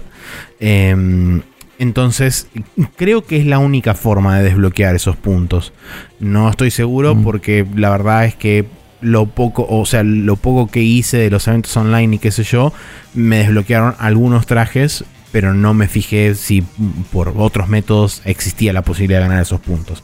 Pero bueno, la cuestión es que eh, también tenían la posibilidad de vos competir en distintos leaderboards online, haciendo los diferentes challenges que tiene el mismo juego y demás. Eh, también tenías la posibilidad de este, vos crear, o mejor dicho, eh, subir imágenes, fotos que te podías sacar con un, elemento dentro del juego que es la cámara de fotos, eh, ya sea em, haciendo distintas piruetas o buscando lugares ocultos o incluso haciendo lo que se llaman los treasure hunts, que son este, cofres que están escondidos en diferentes partes de, todo el mundo y donde si vos encontrabas uno, sacabas una foto, esa foto se publicaba y se mandaba como challenge a un random eh, dentro de, PlayStation Network. Y si ese random aceptaba el challenge, eh, tenía eh, la posibilidad de encontrar ese cofre secreto y parte de la recompensa de ese, que ganaba ese chabón te llegaba a vos también después de, rem, de reembolso porque utilizó tu pista para poder encontrar el, el coso. Entonces era un sistema de eh, multiplayer asincrónico bastante interesante. No asincrónico, sí, asincrónico. Que es este. No, necesaria, no necesita que los dos estén conectados a la vez. Em, pero bueno, la cuestión es que va a durar ahora hasta el 18-19 de julio, dependiendo de la zona horaria donde estén. Y habrá que ver si quizás con suficiente apoyo y empuje de los fans se vuelve a patear una, segunda vez. Lo veo medio difícil, pero habrá que, habrá que estar atentos al respecto. Sí, eh, nada, es un juego bastante de culto, pero no sé si tiene suficientes ventas como para hacer la gran Demon digamos. Hay que ver. Pero bueno, Continuando, tenemos eh, una noticia más, que es que Jordan Mechner, eh, creo que se pronuncia así, el creador original de Prince of Persia, eh, dice que quiere traer la franquicia de nuevo a la luz en base a un tweet de una mina que no tengo idea de quién es, supongo que una famosa o algo. No, es una cosplayer medio random que quería que vuelva el Prince of Persia y el chabón se agarró de ese tweet básicamente para decir yo también quiero. Sí, eh, dijo algo así como estamos haciendo lo posible al respecto. Eh, creo que ese fue el quote. Eh, sí, o sea... Dice, conozco a otra gente que piensa igual y estamos haciendo lo, mejor que podemos para hacer que suceda. el, el, hacer que suceda, traer de vuelta la franquicia, entre comillas. Entre paréntesis, digo. Em, así que nada, esa fue la respuesta de él. Después Ubisoft contestó en una de las respuestas más imbéciles que vi en mi vida, con un Photoshop horrible, eh, bajando bastante las esperanzas de la situación. Pero en esa respuesta estúpida decía que el Prince of Persia como franquicia está en pausa, entre comillas, indicando que no necesariamente está eh, muerta y enterrada. Digamos, sí. Eh, pero bueno, son palabras de relaciones públicas que si nos fijamos, Mass Effect también está en pausa y estaría bastante bajo tierra en este momento. Así que está complicada la cosa. Eh, vamos a ver, porque si realmente, entre comillas, varias personas opinan igual y estamos haciendo lo que podemos, eh, significa que está en charlas para... Sí. o sea, implicaría eso. Así que vamos a ver qué pasa. Eh, y no sé, y a mí personalmente, te digo, si tuviera que volver la franquicia, creo que lo que más me gustaría en este momento es un Prince of Persia 2D en la Switch. Tipo, e, el original traído de nuevo así moderno. Ponele el arte si querés, pero dibujo animado, onda, ¿viste el, el que tengo yo, el, el Wonder Boy 3? Una movida así sería hermoso. Lo que hemos dicho más de una vez acá, sobre todo en el momento en que había salido el Child of Light, que era utilicen el, motor ese de UbiArt y utilicen a la gente que está laburando con el UbiArt Engine para justamente hacer un Prince of Persia 2D side scroller bonito eh, que se vería súper recontra ultra fantástico con ese motor 2D eh, y, háganlo y, que salga sí tal cual que salga que salga sea una mm. cosa así medio pseudo indie que salga no sé 20 dólares 30 dólares Y que esté también para Switch, por supuesto, porque sería ideal que estuviera para Switch. Encima ahora están en buenas amigas con Nintendo gracias al Mario Rabbids. Em, entonces, sí, tranquilamente podrían hacer eso como, inclusive te diría como para testear las aguas a ver si hay interés en un Prince of Persia. Eh, fully fledged, si querés, así super triple A con las arenas del tiempo y check this out. Sí, mal. Pero bueno, eh, nada, uno puede soñar, qué sé yo. Seguro. Eh, pasando a lo que es el calendario del día martes 16, en el que estaría saliendo este querido podcast. Eh, sale el Inner Space para Windows, Mac, Switch, PlayStation 4 y Xbox One. el Kerbal Space Program Enhanced Edition para PlayStation 4 y Xbox One. El Street Fighter 5 Arcade Edition para Windows y PlayStation 4. El jueves 18, pasando un par de días más adelante, va a salir el World to the West para Nintendo Switch, que no sé cuál es. Yo tampoco. Eh, y, y, el viernes 19 tenemos el Digimon Story Cyber Sleuth eh, Hacker's Memory para PlayStation 4 y PlayStation Vita. Y el Kirby Battle Royale para 3DS, que el demo está disponible hoy. De eso vamos a hablar en la siguiente eh, sección.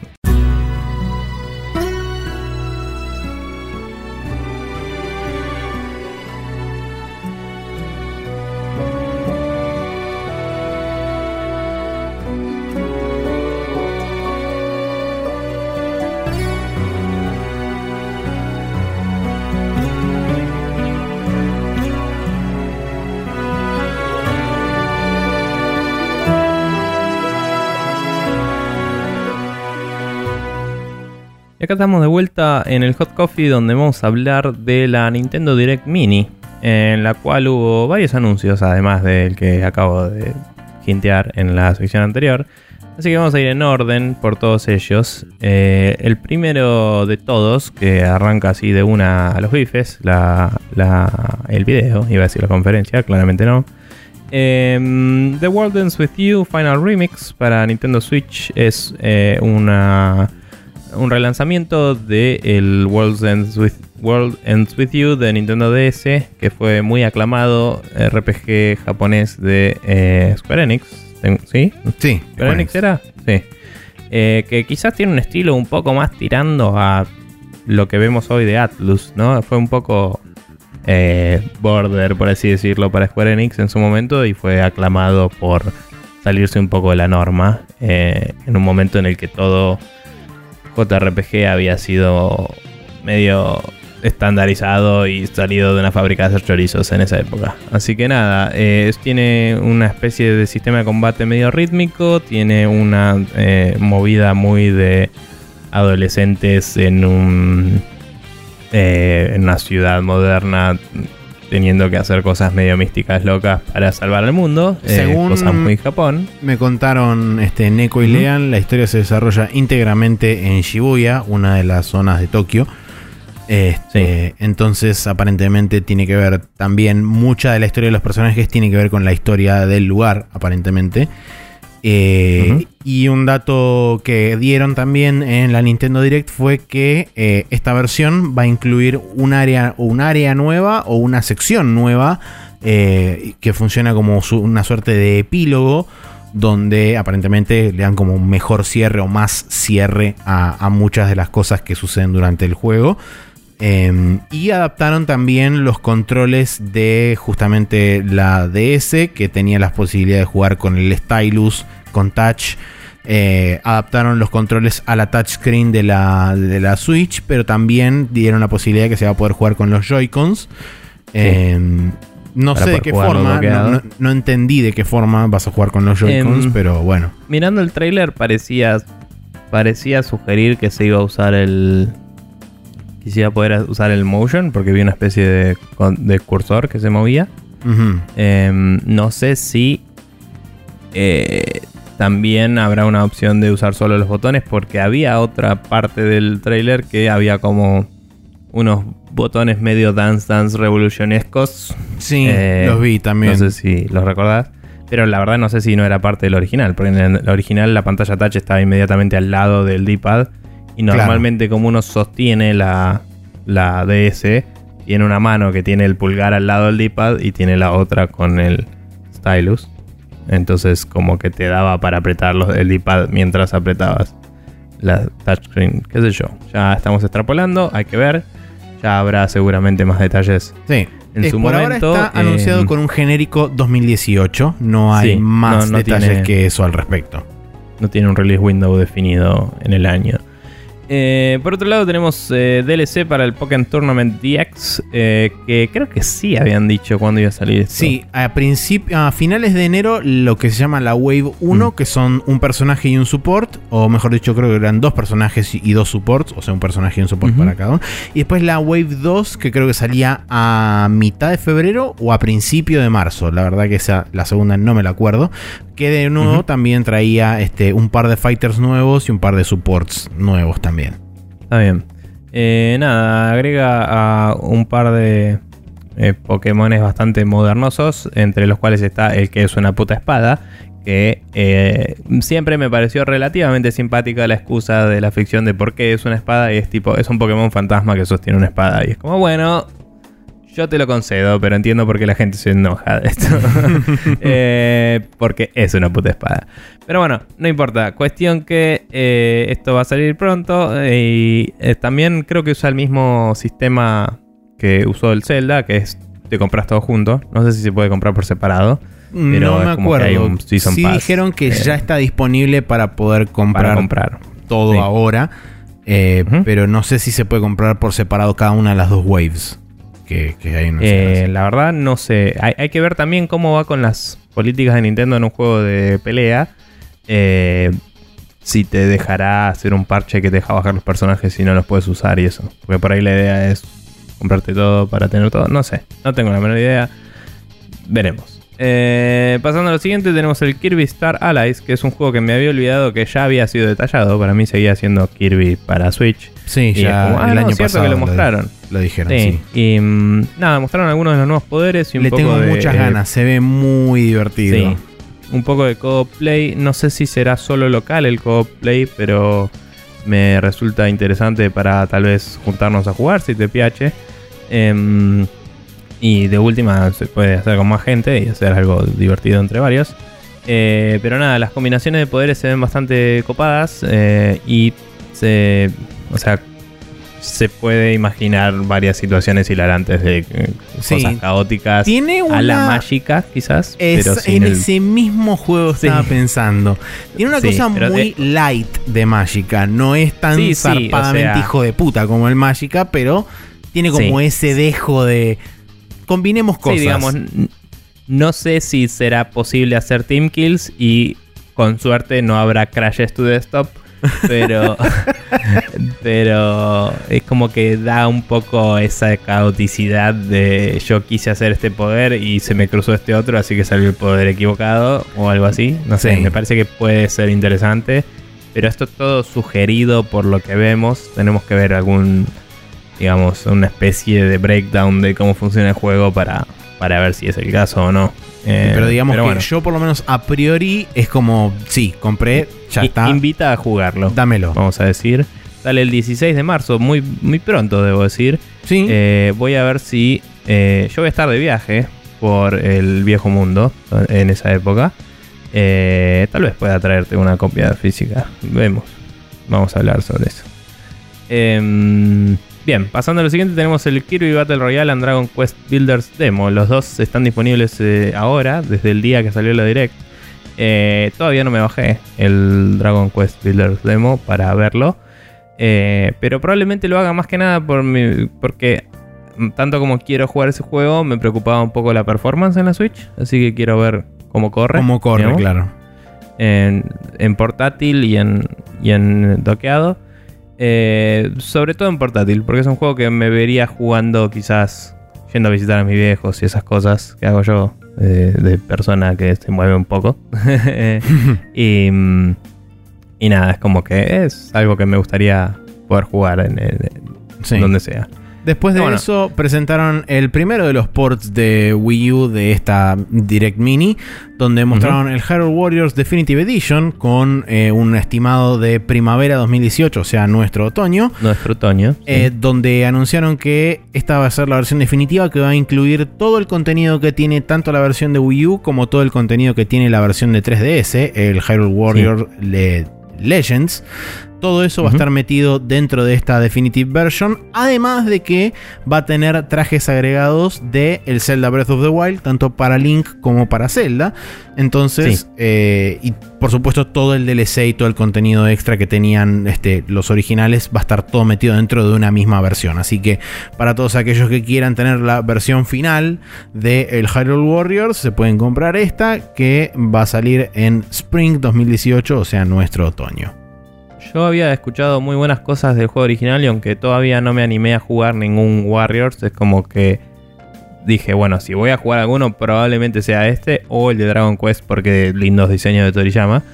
Eh, así que voy a ver qué onda cuando salga, las reviews que dicen y chosmearlo un poco. Em, debo ah. decir que no, no me sorprendería para nada que más adelante haya DLCs de los, eh, de los cuatro héroes de legendarios. Los Sí, los champions. Eh, o sea, es como si no lo haces, sos medio estúpido.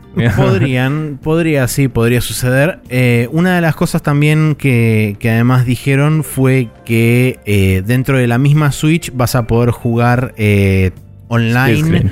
ya sea con, dos Switch separadas o con una misma Switch split screen dentro de la misma. con dos semi Joy-Cons. O con dos Joy-Cons, mejor dicho. Perdón, dijiste online. Estabas hablando ¿Te equivocaste y quisiste decir offline o...? No, perdón, sí, quise decir offline. No, no, no, me, confundí. Sí, es, offline en la, misma, en la misma pantalla.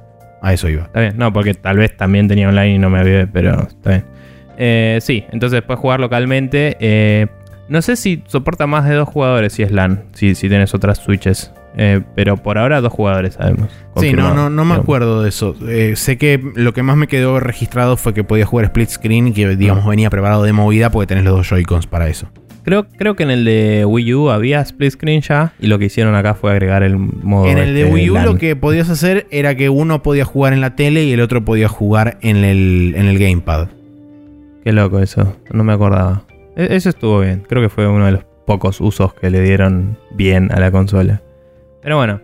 Eh, continuando, tenemos el Mario Tennis Aces para eh, la Switch. Sale en eh, primavera de ellos, nuestro otoño también. al igual que Hardware, lo dijimos recién, no me acuerdo. Sale también en nuestro otoño.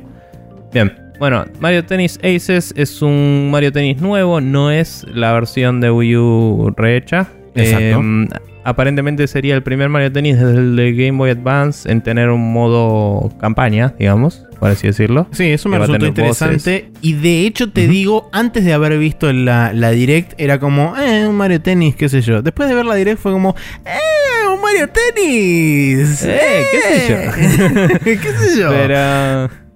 Eh, sí, yo la verdad es que lo, vi, se lo cuento a un amigo en el laburo y fue como, no, man, me lo recompro. Y otro amigo al lado me dice, sí, yo también. Y es como, listo, ya está, sale a jugar Mario Tennis. Eh, it, is decided. Así que nada, vamos a ver cómo. ha hablado, sí.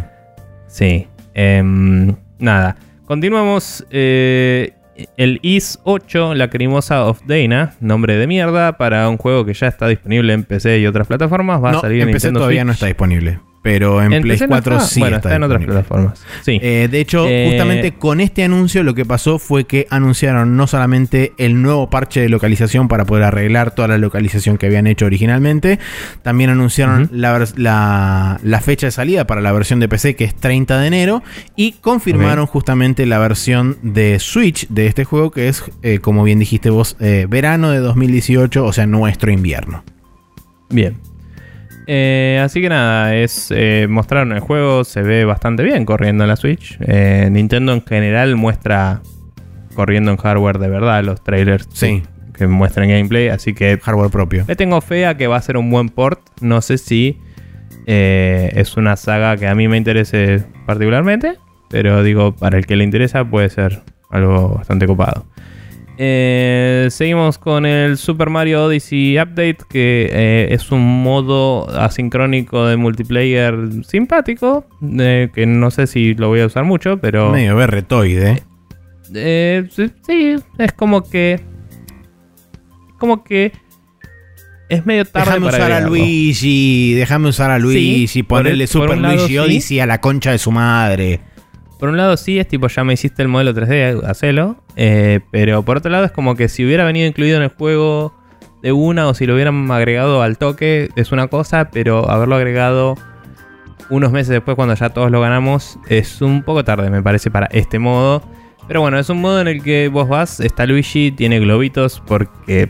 Sí, porque Luigi. y, y cuando hablas con él te puedes hacer dos cosas. Una es ir y esconder un globo eh, en algún lado del mapa, eh, que eso lo que hace es publicarlo online, básicamente.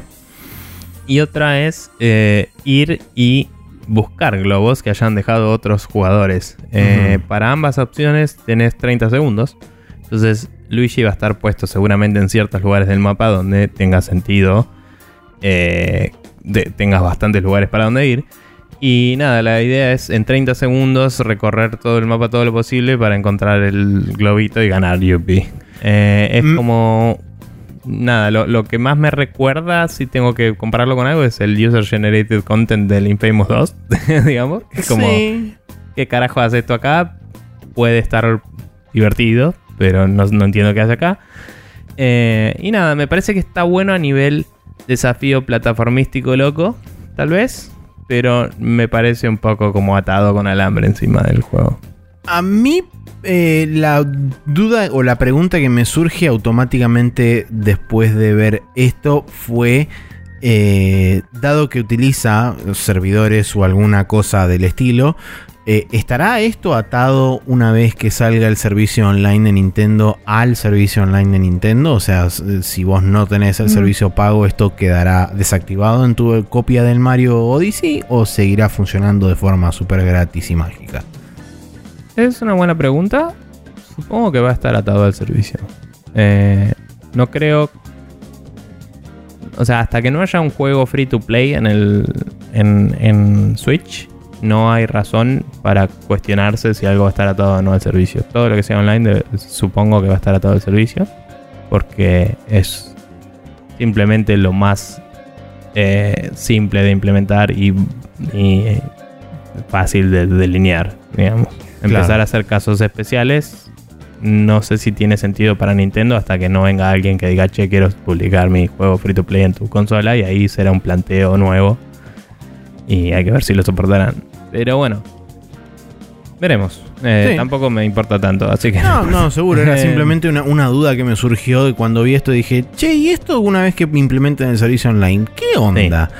Pero bueno, nada. Eh, bueno, sale de hecho en febrero, que no era más o menos la fecha del servicio no, por ahora no dieron fecha puntual de cuándo va a iniciar el mm. servicio pago de, online de Nintendo. Pero bueno, habrá que ver. Bueno, esto es un update gratis, sale en febrero para el juego, así que si tienen el juego o si lo piensan comprar, eh, sepan que esto es un poquito más de no sé si rejugabilidad, pero de mm, pelotudeo con el Mario, que siempre es un poco divertido, así que todo bien. Después de eso, em, eh, anunciaron un nuevo juego que se llama SNK Heroines Tag Team Frenzy, que eh, básicamente lo que hace es reunir a todas las heroínas de los juegos de SNK en un juego de pelea que aparentemente va a ser bastante menos técnico o va a requerir una o va a tener una barrera de entrada bastante menor de lo que tienen usualmente los juegos de pelea para que justamente sea más accesible a público que por ahí no necesariamente está siempre persiguiendo el último fighting game de la vida. Eh, eh, por otro lado, va a tener así como cosas de accesorios y cosas que se le van a poder equipar a los personajes. Y además van a tener como una especie de finisher medio loco y mágico. Me pareció interesante el hecho de que cuando vos estás peleando con los dos personajes, los otros dos estén parados como una especie de balanza o plataforma de fondo. Y cuando se hace el cambio, mm. hacen como una especie de teleportación de aparece una y se va a la otra al fondo. Y es como. Mm. Está bien, es interesante. También ya está confirmada la versión de PlayStation 4 de, este juego, también dicho sea de paso. Un, detalle pelotudo que me olvidé de mencionar antes cuando hablaba de King of Fighters. es que en el 98, cuando elegís un equipo, tenés tu personaje jugando y después tenés atrás los otros dos personajes en el escenario. Eh, en distintas situaciones de poses o, estar parados ahí o hablando, lo que sea. Y mm, cuando uno es derrotado, eh, aparece en el fondo como tirado en el piso o como agachado o como abatido, digamos. Claro.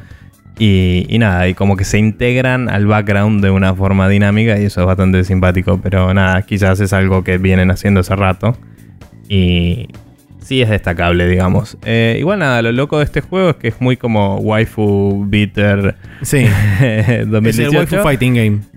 Sí. Y así lo describió Maximilian Dude, que me vi la reacción del chabón y tenía una cara de lo tengo que ver, la puta madre me olvidé. Sí, sí, sí, lo tengo que ver. Eso. Eh, nada, eh, la verdad es que em, se ve simpático, tiene una estética muy, entre comillas, muy grandes para Minita. Eh, como que tiene muchas cosas rosas y florcitas y, como cursiva. no sé, es como todo muy así estilizado de una forma estereotípicamente femenina, digamos, por así decirlo.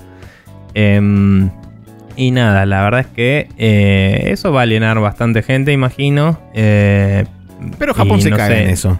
Sí, yo creo que en Japón va a tener éxito. Y para youtubers y cosas así va a tener éxito también. Pero no sé cuántas ventas van a garantizar en el mundo. Eh, va a ser interesante ya ver cómo que el juego va a venir de forma, digamos, eh, internacional. O sea, va a ser un único lanzamiento para todo el mundo. O sea que la, versión japonesa va a ser la misma que termine de este lado del, charco. Porque, por supuesto, el tráiler que mostraron en la Nintendo Direct no fue el mismo que después publicaron en su propio canal, los de SNK, que tiene otros trajes que son bastante más revelatorios de distintos atributos de los personajes. Y ya todo el mundo empezó a decir: ¡Eh, Nintendo censuró el juego! Y salieron, por supuesto, a través de Twitter, los de SNK y los de Nipponichi Software, que son la gente que va a publicar y distribuir el juego en Estados Unidos, diciendo no va a haber ningún cambio porque la versión es una única versión de distribución internacional. Mm. Igual, ponele, esa gente solo quiere ver culos y tetas porque no dijeron eso cuando Nintendo sacó un trailer de Doom en el que cada vez que estaban a punto de disparar el arma cortaban a otra toma. Básicamente. claro, bueno, no importa. Eh, bien, continuando, tenemos. Sí, atado a eh, este anuncio del SNK Heroines, también dijeron que eh, va a estar disponible. Que era para verano de allá. no, no habíamos dicho eso. para verano, nuestro invierno de 2018. también atado a ese anuncio, porque uno de los personajes justamente del SNK Heroines Tag Team Frenzy está dentro del Neo Geo Art of Fighting 2. Eh, el ACA que era Arcade, no sé cuánto. Classic. Arcade ah, Collection algo. Eh, ok. Pero no me acuerdo la, sigla completa. La cuestión es que el Neo Geo Art of Fighting 2 va a estar. O ya, está disponible. Eh, porque no me acuerdo si era tipo anuncio y ya estaba disponible. O si iba a salir tipo al toque después. Pero el Art of Fighting 2 va a estar disponible en la Nintendo está disponible ahora, me parece. Creo ah, que será el anuncio. Sí. Bien, eh, siguiendo, agregaron un DLC para el Mario Plus Rabbids Kingdom Battle en el cual eh, se va a poder usar el personaje de Donkey Kong, el cual parece tener por la cinemática de presentación habilidades del estilo eh, hacer saltar mucho más alto a los personajes, no terminé de entender eso. Sí, darle una especie de boost y que puedan llegar a lugares más altos. Es que ya lo hacen todos los personajes en el darte un salto que te permite atravesar eh, horizontalmente el mapa al menos y hace como un arco. Y creo que te deja subir a algunos lugares, pero por ahí esto lo que hace es darte más distancia. No sé, es como tiene fuerza, por así decirlo. Claro, sí. Y em, tiene una banana boomerang y tiene su corbata característica. Y eso es todo lo que vemos en el trailer, básicamente. Sí. Em, pero nada, fue una presentación medio simpática y es como que está bueno aportar que el soporte que le está dando Ubisoft a este juego y que creo salió medio de la galera y la gente lo recibe muy bien. Creo que junto con Donkey Kong va a venir un mundo asociado, temático de Donkey Kong, aparentemente, que se va a poder recorrer. Así que no es que solamente es el personaje, sino que además viene con su propio mundo adicional. Em, sí, habían dicho que, digamos, todo el DLC de este juego iba a ser básicamente single player. Eh, o sea, es como adiciones al single player. Exacto. Eh, y va a estar disponible a partir de nuestra primavera, eh, perdón, a partir de la primavera de ellos, o sea, nuestro otoño, o sea, Spring 2018. Eh, después de eso mostraron el Payday 2, que ya estaba anunciado, pero no habían dado fecha de salida. En, acá este, anunciaron finalmente la fecha de salida, que es 27 de febrero. Y va a contar temporalmente con un personaje exclusivo que se llama Joy y es un hacker que aparentemente va a permitir... eso quiere decir que es un personaje temporalmente exclusivo. Eh, no creo que después te saquen el personaje. Sí, no, no, no, no, perdón. Bueno, sí, la, idea era esa, que el personaje va a ser temporalmente exclusivo de Nintendo eh, Switch. Y este. Nada, ese es eh, más, que nada la, movida o la, jodita que hicieron acá con el, con el Payday 2. Tiene una máscara con LED similar a la que tiene el personaje principal del Ruiner y similar a la que tiene uno de los personajes del Watch Dogs 2, que es el que se le cambian los iconitos en la cara y hace cosas locas que no me acuerdo, no sé cómo se llama. Es bastante berreta la de Watch Dogs, por lo que vi en cinemáticas y eso. No, no lo jugué, pero chusmeé un poco el juego. Sí, no, yo tampoco lo jugué, pero sí, por lo que se veía era como bastante genericoide. Eh, después de eso tenemos el anuncio de que el FE, que es el juego indie que va a publicar, va a ser publicado a través del EA Originals junto con A Way Out, va a salir el 16 de febrero finalmente, tanto para Switch como para las otras consolas que está anunciado, que creo que eran todas, si no me equivoco, PC, Play 4 y Xbox One. Em, no hay mucho más que decir. Es el juego indie del perrito barra lobo barra este zorro barra lo que sea que va caminando por el bosque y tiene un ladrito similar al Journey. Eh, sí. Y eso. Es uno de esos, digamos. Exactamente, es eh. uno de esos. Eh, después mostraron em. el. Junto con ese mostraron el Celeste o Celeste, como le dicen ellos. Va a salir el 25 de enero es un. Es un plataformero bastante desafiante. Hardcore, sí. Sale. Sale originalmente de un juego de Pico 8, la consola virtual. Eh, o sea, había un, había un juego gratis de Celeste en Pico 8, tengo entendido. Eh, vi muchos GIFs de eso mucho tiempo y eh, por seguir esos twitters de, de, este, digamos, el hashtag Pico 8. Ok. Mm, y nada, el, protagonista es un personaje que no se llama Celeste, que está trepando una montaña que se llama la montaña celeste aparentemente. Ah. Y eh, esto me enteré en el tráiler igual. Y nada, hay muchos momentos de plataformismo de estar rodeado de pinches y tener que esquivar en el aire porque tenés como unos dashes aéreos. Super hardcore al eh, palo. Sí, y el personaje es muy chiquito a la Super Meat Boy, digamos, pero tiene como el pelo que actúa como una especie de digamos, banderín, ¿no? Como que al moverte el, la inercia te marca la dirección en la que estás, lo cual me parece que mejora mucho la legibilidad de la pantalla, ¿no? Como que siempre estás consciente de dónde estás y de dónde venís, ¿no? Eh, con qué inercia te estás moviendo en el momento. Y eso me parece que, sin haberlo jugado, digo, me parece que es una herramienta bastante poderosa para poder ah, eh, manejarte mejor en el espacio. Pero la verdad es que se ve bastante hijo de puta el juego. Igual mencionaba un par de opciones de. Sí. no sé si de dificultad, pero digamos de, herramientas que puedes usar para atravesar el escenario. Eh, destrabando algunas cosas. Y también decía que hay niveles de challenges que son bastante más jodidos todavía. Que eso lo mostraban y era literalmente eh, una patada en la pija.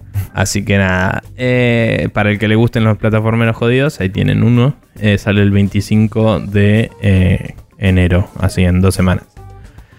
Continuando, Donkey Kong Country Tropical Freeze para Nintendo Switch con la adición de básicamente el perro Pucci, pero es un mono. Em, es, es ese mono Sí, ese mono es uno que estaba en el store del juego. Yo el juego este lo jugué en Wii U un tiempo, lo hemos hablado en el programa. Eh, es un mono que te vendía vidas y boludeces y es como un mono surfer. Cuestión que con la tabla de surf tiene la habilidad de hacer un hover y, mantenerse en el aire un ratito. Y también tiene la habilidad de saltar sobre los pinches, que es una habilidad que tenía el... O sea, son dos habilidades combinadas. La de eh, Dixie Kong, que te permite flotar, y la de Cranky Kong, que con el bastón podía saltar por arriba de los pinches. Entonces es como que en un solo personaje reúne a Donkey, a Dixie y a Cranky, básicamente, permitiéndote atravesar el nivel mucho más fácil. eh, que este juego históricamente tenías que combinar siempre dos personajes para poder hacer las cosas y nunca tenías las tres habilidades, tenías solo una extra y las de Donkey. Eh, entonces, eso es medio loco. Eh, debe hacer bastante más abordable el juego porque era bastante jodido. Me pregunto cómo interactuará con dos jugadores. No sé si este personaje se puede usar de a sí. Se puede usar con dos jugadores, lo mostraron justamente en, cerca del final del tráiler donde se podía ver ah, al, chaboncito surfer loco este y a Cranky Kong en uno y a Donkey Kong en la otra, en la otra toma. Pero sí, se puede utilizar de a dos personajes. Bueno, y nada, igualmente una crítica que yo le hice a este juego para que lo tengan en cuenta eh, es que el juego estaba pensado, estaba pensado, no sé si lo arreglaron mucho, pero para un solo jugador. Y si jugas de a dos, hay niveles donde la dificultad solo se incrementa porque hay niveles que son autoscrollers y hay plataformas que se caen y si tocas la plataforma y se cae, el siguiente jugador no puede saltar básicamente y se cae al vacío. Y las vidas están compartidas entre los dos, o sea, significa que tenés una, menos, una vida menos, lo cual es una poronga. Em, ese es uno de los ejemplos, hay muchos. Eh, y nada, si sos básicamente eh, psíquico y tenés una sincronización perfecta con tu compañero, por ahí podés decidir en qué momentos uno se sube sobre el otro y, va van a la par y con eso mitigan el problema. Igual no conviene que tengan sincronización perfecta porque si no uno va a meterse adentro del otro y se van a va a haber problemas. Este. Ponele. Sí. Eh, eh, pero, bueno, nada. Eh, este es el segundo de, de, los juegos que fue originalmente salido en, en Nintendo Wii U. y que fue porteado para la Switch. sí. Si a esto le agregamos el porteo del Bayonetta 2 y eventualmente quizás el anuncio del Smash. Ah, y el Pokémon Tournament que ya lo hicieron. Bueno, el Pokémon Tournament se lo hicieron el año pasado, pero. Ya salió, em, serían, eh, a, priori serían tres juegos porteados para el 2018 con potencial cuarto que sería el Smash. Em, así que quizás este sería también el año de los de la Wii U en la Nintendo Switch. Pero para cerrar, antes de, terminar la, la, cosa, dijeron And one more thing y pusieron un gran signo de pregunta. Y finalmente revelaron el Dark Souls Remastered que se venía rumoreando ya hacía un tiempo. Eh, y de hecho, horas antes de que saliera la Nintendo Direct fue casi confirmado por este, Laura Dale a través de Kotaku y varios otros lugares. Diciendo que sí, que era posta, que era verdad. Eh, y aparentemente después de eso salieron también a anunciarlo a diferentes plataformas. Se anunció para Xbox One, PlayStation 4 y PC, el remastered confirmaron que eh, en todas las plataformas va a correr a 60 FPS, excepto en la Switch. En la Switch va a correr a 60, eh, perdón, a 30 FPS, tanto doqueada como no doqueada. La diferencia que va a haber entre las dos es que doqueada va a correr a 1080 y no doqueada va a correr a 720. Eh, después, otra de las cosas adicionales que agregaron es que vas a tener la posibilidad de sumonear hasta 6 personajes no, va, no va a correr más el límite de 3. Eh, para, o sea, agregaron dos personajes más para poder sumonear. Em, y por supuesto, invasiones vas a poder recibir hasta 6. O sea que va a haber posibilidad de combatir de 6 versus 6. Lo cual se puede volver un quilombo interesantísimo. Sobre todo teniendo en cuenta algunas de las áreas que se utilizaban originalmente para PvP dentro del Dark Souls. No sé si las respetarán pero eh, había algunos dementes que peleaban en los puentes de Blighttown y estaban del orto, porque esos puentes, encima de que corría a 2 FPS en ese lugar, se les ocurría hacer combates PvP ahí arriba y el que se caía, por supuesto, perdía y moría. Eh, pero bueno, la cuestión es que aparentemente este remaster lo están haciendo en el motor del Dark Souls 3 lo cual haría que se beneficie de todas las este, bondades gráficas que le aporta el mismo a, todo lo demás. No sé eh, hasta qué extensión va a estar remasterizado, o sea, seguramente va a tener algunos assets nuevos, va a tener optimizaciones del estilo de el juego va a correr estable en todas sus áreas. Eh, o sea, eso es la esperanza, por lo menos. Eh, en un nuevo motor... Eh, es todo muy debatible, depende de cómo esté hecho el motor, pero mínimo tenés mejores shaders, eh, y materiales, digamos. Entonces puedes hacer una pasada simple a los gráficos y listo, solo reemplazando eso, pero eso implicaría que tu motor tiene que ser retrocompatible con los rigs que tenías en ese momento, eso los esqueletos de los personajes y todo. Entonces, si no lo era, capaz que tuvieron que reemplazar todo directamente. Claro. Y, y en ese caso lo que harían es los ítems que son los mismos de siempre, que debe haber tipo plates y cosas que vienen siendo las mismas, los verás visualmente como en el 3.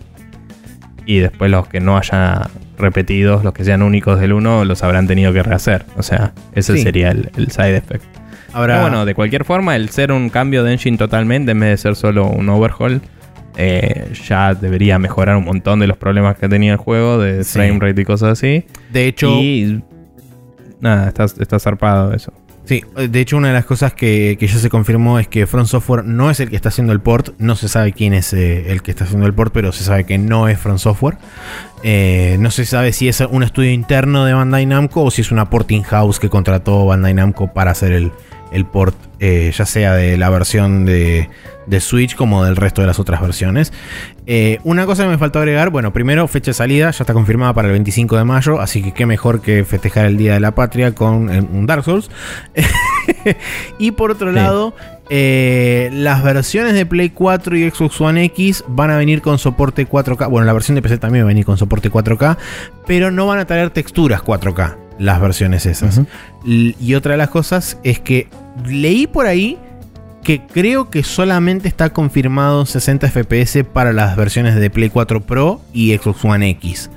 No sé si están garantizados 60 FPS para las stock, o sea, para la Play 4 base y la Xbox mm. One S. En PC seguramente si, te da la, si te da la PC lo vas a poder correr a 60, pero eh, leí por ahí que solamente la, digamos, estaba garantizado hasta 4K y 60 FPS eh, en Play 4 Pro y eh, Play 4 Pro y Xbox One X. Está bien. Eh, nada, la verdad es que me da curiosidad ver cómo corre en la Switch. O sea, es un juego que uno diría, bueno, si lo quiero jugar bien, lo compro en la Xbox One X o lo compro en la PC, en mi caso. Eh, pero digo, si, si corriera bien en la Switch, sería un juego súper interesante de tener ahí, creo. por las mismas razones que decía antes más que nada. Eh, pero bueno, nada. Eh, copado, ¿qué día dijiste que sale? Esto va a salir el 25 de mayo. Está bien, porque no lo, no lo decían en la, en la direct, lo dijeron después, ¿no? No, eh, de hecho em. apareció primero así todo el cosito del Bonfire y qué sé yo. Apareció Dark Souls Remaster y por último apareció la fecha abajo. Ah, me, perdí esa parte, la verdad. estaba laburando mientras vi esto y bueno, nada, la vida. Em, cuestión que. Nada, eh, me parece copado. No sé si hay declaraciones sobre si yo llevo mi Switch a tu casa, ponele si puedo jugar directamente con vos. No sé si hay algo La verdad que no te sabría decir si tiene features exclusivos en cuanto a, ese tipo de cosas. Una última cosa que me olvidé de. Sí, una cosa. una última cosa que me olvidé mencionar. Sí, eh, cosa que te olvidaste. El DLC, Artorias of the Beast, viene incluido dentro de esta versión. O sea, no hace falta, por supuesto, no, hay que comprarlo aparte. Em, así que nada, es digamos el, paquete completo. Y todavía está en veremos porque habían salido algunas versiones que decían que la gente que tiene la Prepare to Die version, eh, perdón, Prepare to Die Edition en PC iba a poder comprarlo con descuento. Empecé a este juego, después medio como que Bandai Namco se desdijo, pero no se desdijo del todo porque dijo que no habían anunciado un descuento hasta ahora. Entonces está medio como en el aire eso. Habrá que ver mm, una vez que vaya pasando el tiempo si confirman que esto efectivamente va a ser así o si directamente dicen no, todo el mundo lo va a tener que comprar al precio que va a salir, que creo que es 40 dólares. Ok. Em, pero bueno, nada, lo que decía es que fuera de, la Switch en particular, capaz que cambian algo de cómo se hace el, matchmaking y se pueda invitar gente o no. Eh, sí, de hecho, no me acuerdo. Creo que había sido uno de, los, uno de los producers de Front Software que había subido como una especie de, planillita, eh, digamos, una tabla de doble entrada, donde figuraban algunas de las cosas principales en tipo resolución, frame rate y todo eso. Y una de las cosas que, habían, que habían puesto ahí también era que va a haber un server único eh, para cada una de las versiones. O sea, va a tener un server único en Play 4, un server único en Xbox, un server único en PC. No va a estar subdividido por regiones. Eh, o sea que van a seguir la misma filosofía que siguieron en Dark Souls 2 y 3. De no separar este, y no hacer como shards en diferentes cosas y separar a la gente por el famoso, este, el famoso seed number que era horrible esa forma de hacerlo. Eh, dando la posibilidad de que quizás eso me da la, leve interpretación de que quizás puedan traer el sistema de matchmaking del 3, que vos eh, podías directamente sumonear a un amigo dándole el, password de tu, de tu sesión para que el chabón directamente se pueda meter en tu sesión y puedan jugar cooperativo, si querés. Claro, o sea, encima si usan el engine ya lo tienen. Sí, el sistema está metido dentro del engine eso, entonces quizás simplemente es implementarlo y chau. Sí, pero bueno, eh, hemos terminado de hablar sobre la Nintendo Direct. Debo decir que eh, un comienzo de año bastante fuerte para Nintendo, me parece. Fue interesante em, porque esta Direct básicamente cubrió el primer cuarto del año, o sea, tranquilamente de acá hasta mayo. Todos estos juegos existe la gran probabilidad de que salgan todos, o la gran mayoría, salvo quizás el, el SNK Heroines que está anunciado para verano y el, el IS 8 que también está anunciado para verano. Pero digamos que, es un, bastante interesante primer cuarto, primer trimestre, primer cuatrimestre de, año de Nintendo. Se me ocurre que quizás eh, haya algún que otro anuncio más que tengan medio guardado debajo de la manga o algo así que se venga porque viendo estos anuncios está claro que quieren intentar mantener el ritmo que venían manteniendo el año pasado de un juego grande por mes. O sea, tenés un Harold Warriors, tenés el Mario Tennis, tenés el, este, el Donkey Kong Country, tenés el Dark Souls. Entonces es como, son juegos que tienen bastante peso y que te pueden acarrear por ahí el, mes completo, eh, como lo hicieron el año pasado con Splatoon, con ARMS y con tantos otros juegos que fueron sacando un juego importante durante cada mes y alrededor le iban sacando como cositas para terminar de adornar. La, cosa. y desde que hace tiempo empezaron a hacer las directs, es como que fueron puliendo su estrategia y creo que hoy en día es bastante te introduzco este segmento del año con este, esta apertura, digamos, y después te lo voy detallando con directs de cada uno de los juegos cuando están cerca de salir. Sí.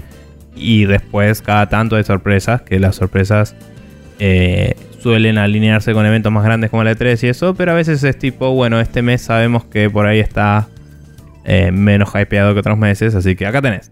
es como... Sí. Eh, es una estrategia muy sólida es como agarrar un cuentagotas y, y ponerlo literalmente donde querés cada una de las gotitas.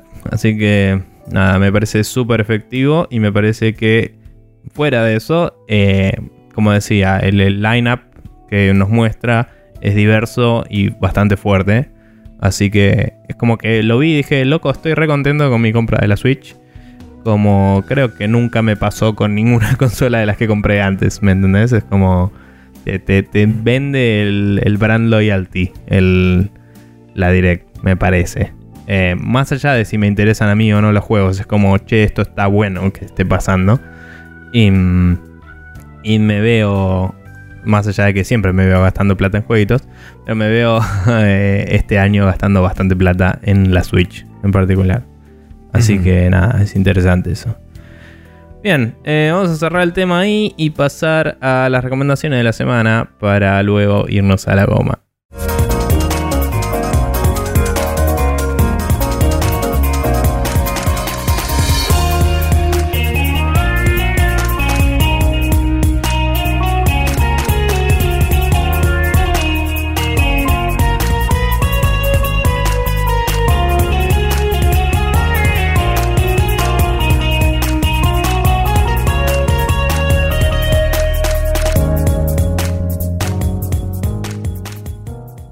Vuelta en el Special Move, donde tenemos algunas cosas para recomendar. Eh, dos series de dibujitos, por así decirlo.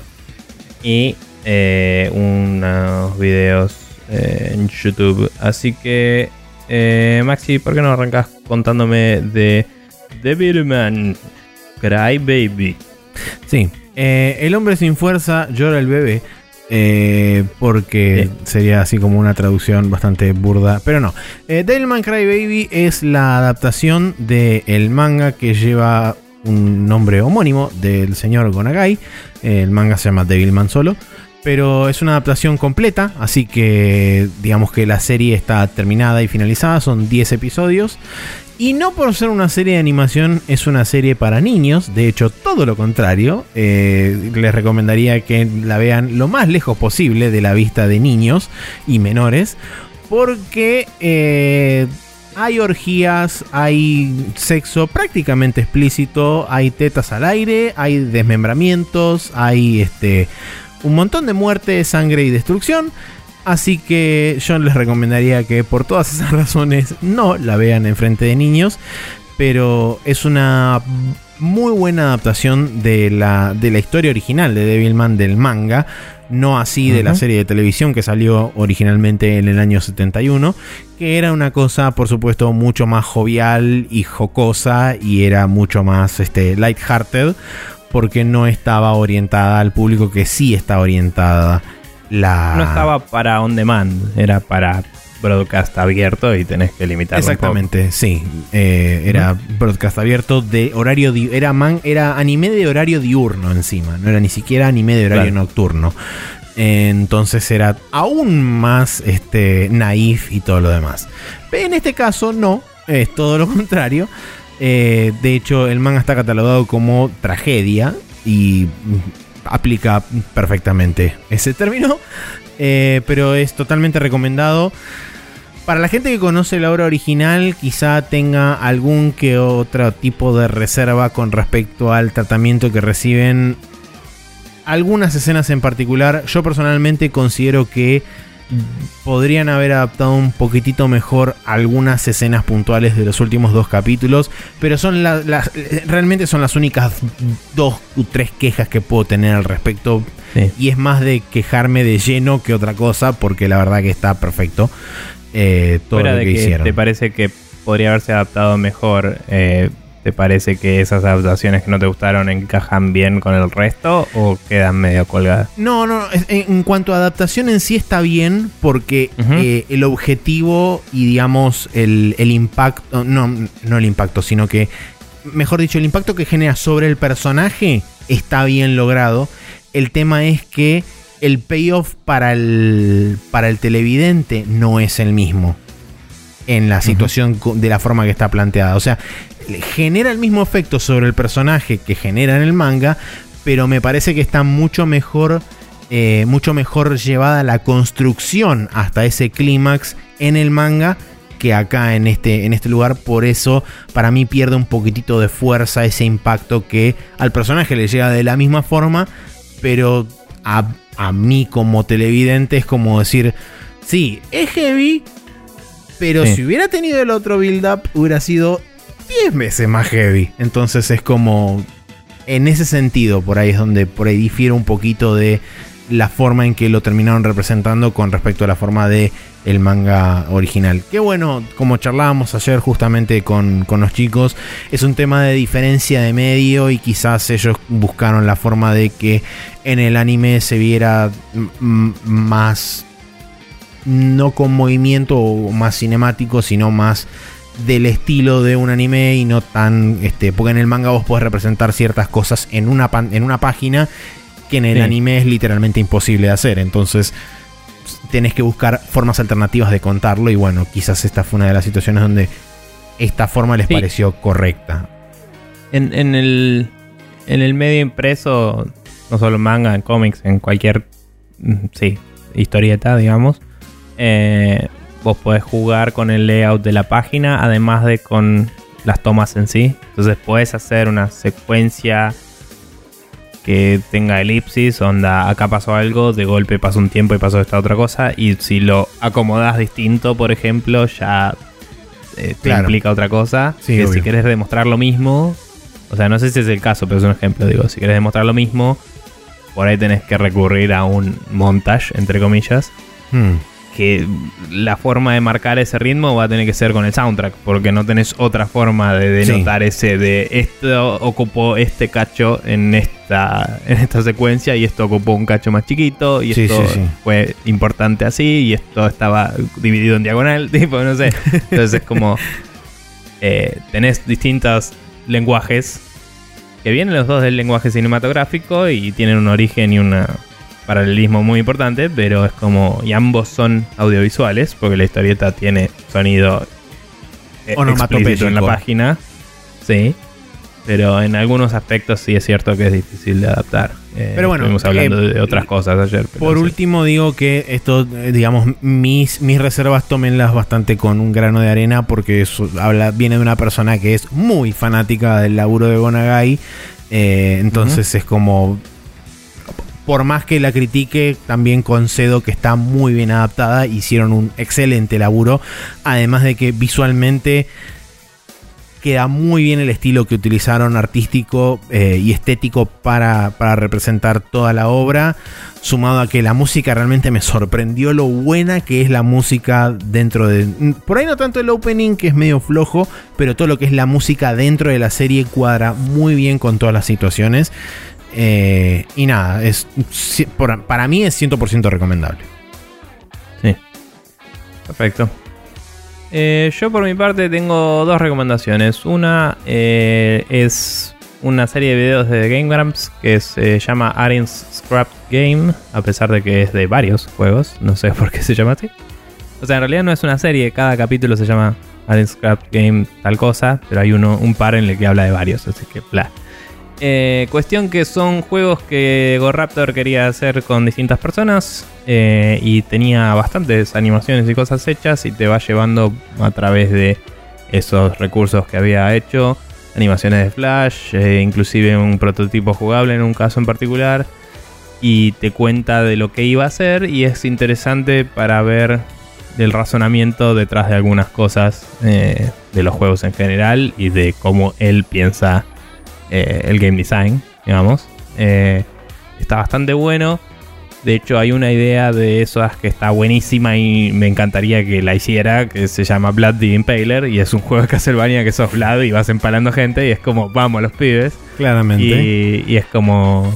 Eh, es como que hoy ves Volgar de Viking y decís que podrías hacer Blood the Impaler. es como, no sé eh, u otros juegos que han salido así medio homenaje a cosas viejas, es como que es un juego que estaría re bueno. Pero nada, el chabón mostró un montón de cosas y es, interesante. Eh, eh, Ego Raptor, Arin Hanson, como se llama, eh, tiene un skill set muy variado y salió medio de la galera y armó Game básicamente él solo, digamos. Es, es como el dueño de la empresa y los contrata a los demás. Y muchas veces hacen videos que te muestran un poco de eh, las oficinas o del backstage o de cómo planean las cosas y eso. Y como personas de, no sé, de alrededor de nuestra edad, por ahí más chicos también, eh, creo que eh, varios de los que nos escuchan y, de nuestros amigos en la vida y eso eh, van para distintos lados de los que este tipo abarca, ¿no? De lados creativos, lados de eh, proyectos propios, aunque sean al estilo a nivel hobby, digamos. Es como mm. que el tipo cubre un abanico de skills que está bueno y es interesante ver cómo los explotan y cómo los, los aprovechan. Y me parece que está bueno. Eh, así que nada, lo recomiendo. Hay tres videos, no sé si hizo alguno más. Solo vi esos tres eh, disponibles al menos. Y nada, están bastante copados. Y después eh, una serie que está disponible en Netflix. Em, que debo aclarar desde ahora. Que termina bien, pero se tapeándote, digamos, una continuación que no salió. O sea, es una serie que creo que terminó en el 2013 y nunca siguió y me quedé con toda la leche de seguir viéndola. Pero se llama Young Justice, es una especie de Teen Titans, pero un poco más adulta si quieren, eh, de, de, ese cómics, ¿no? Young Adult Titans. Eh, ¿Qué qué? Young Adult Titans. Claro. Eh, nada, igual digo, Teen Titans, la serie animada, era un poco más tirando a lo infantil. El cómic tengo entendido que es un poco más parecido a esto, por eso aclaro. Ok. Eh, esto es una serie que creo que también tiene sus propios cómics, pero bueno, no sé qué tan buena adaptación es, pero como serie está muy buena, tiene diseños bastante de Bruce Timm, que es el que hizo la serie animada de Batman y todas esas series animadas de Warner que son buenísimas, eh, a nivel diseño como mínimo, ¿no? Las historias están muy bien tratadas. La primera temporada son bastantes capítulos sueltos, pero con arquitos argumentales que se van sumando y de a poco hay como un overarching story que junta todo. Y está bastante bien armado el build-up. Eh, pero es medio Monster of the Week, ¿no? Todas las semanas aparece hmm. un enemigo nuevo y el equipo tiene que enfrentarlo y van como mejorando como equipo. Y es medio Power Rangers, digamos. O sea, es como se junta el equipo se conocen, tienen problemas de adolescente, etc. Em, y, mientras es como que hay una movida de pseudo rebelión para con la Liga de la Justicia, que los tenía muy de segundones. Y es como, loco, eh, me voy a abrir mi propia liga con juegos de azar y mujeres y te va a caber.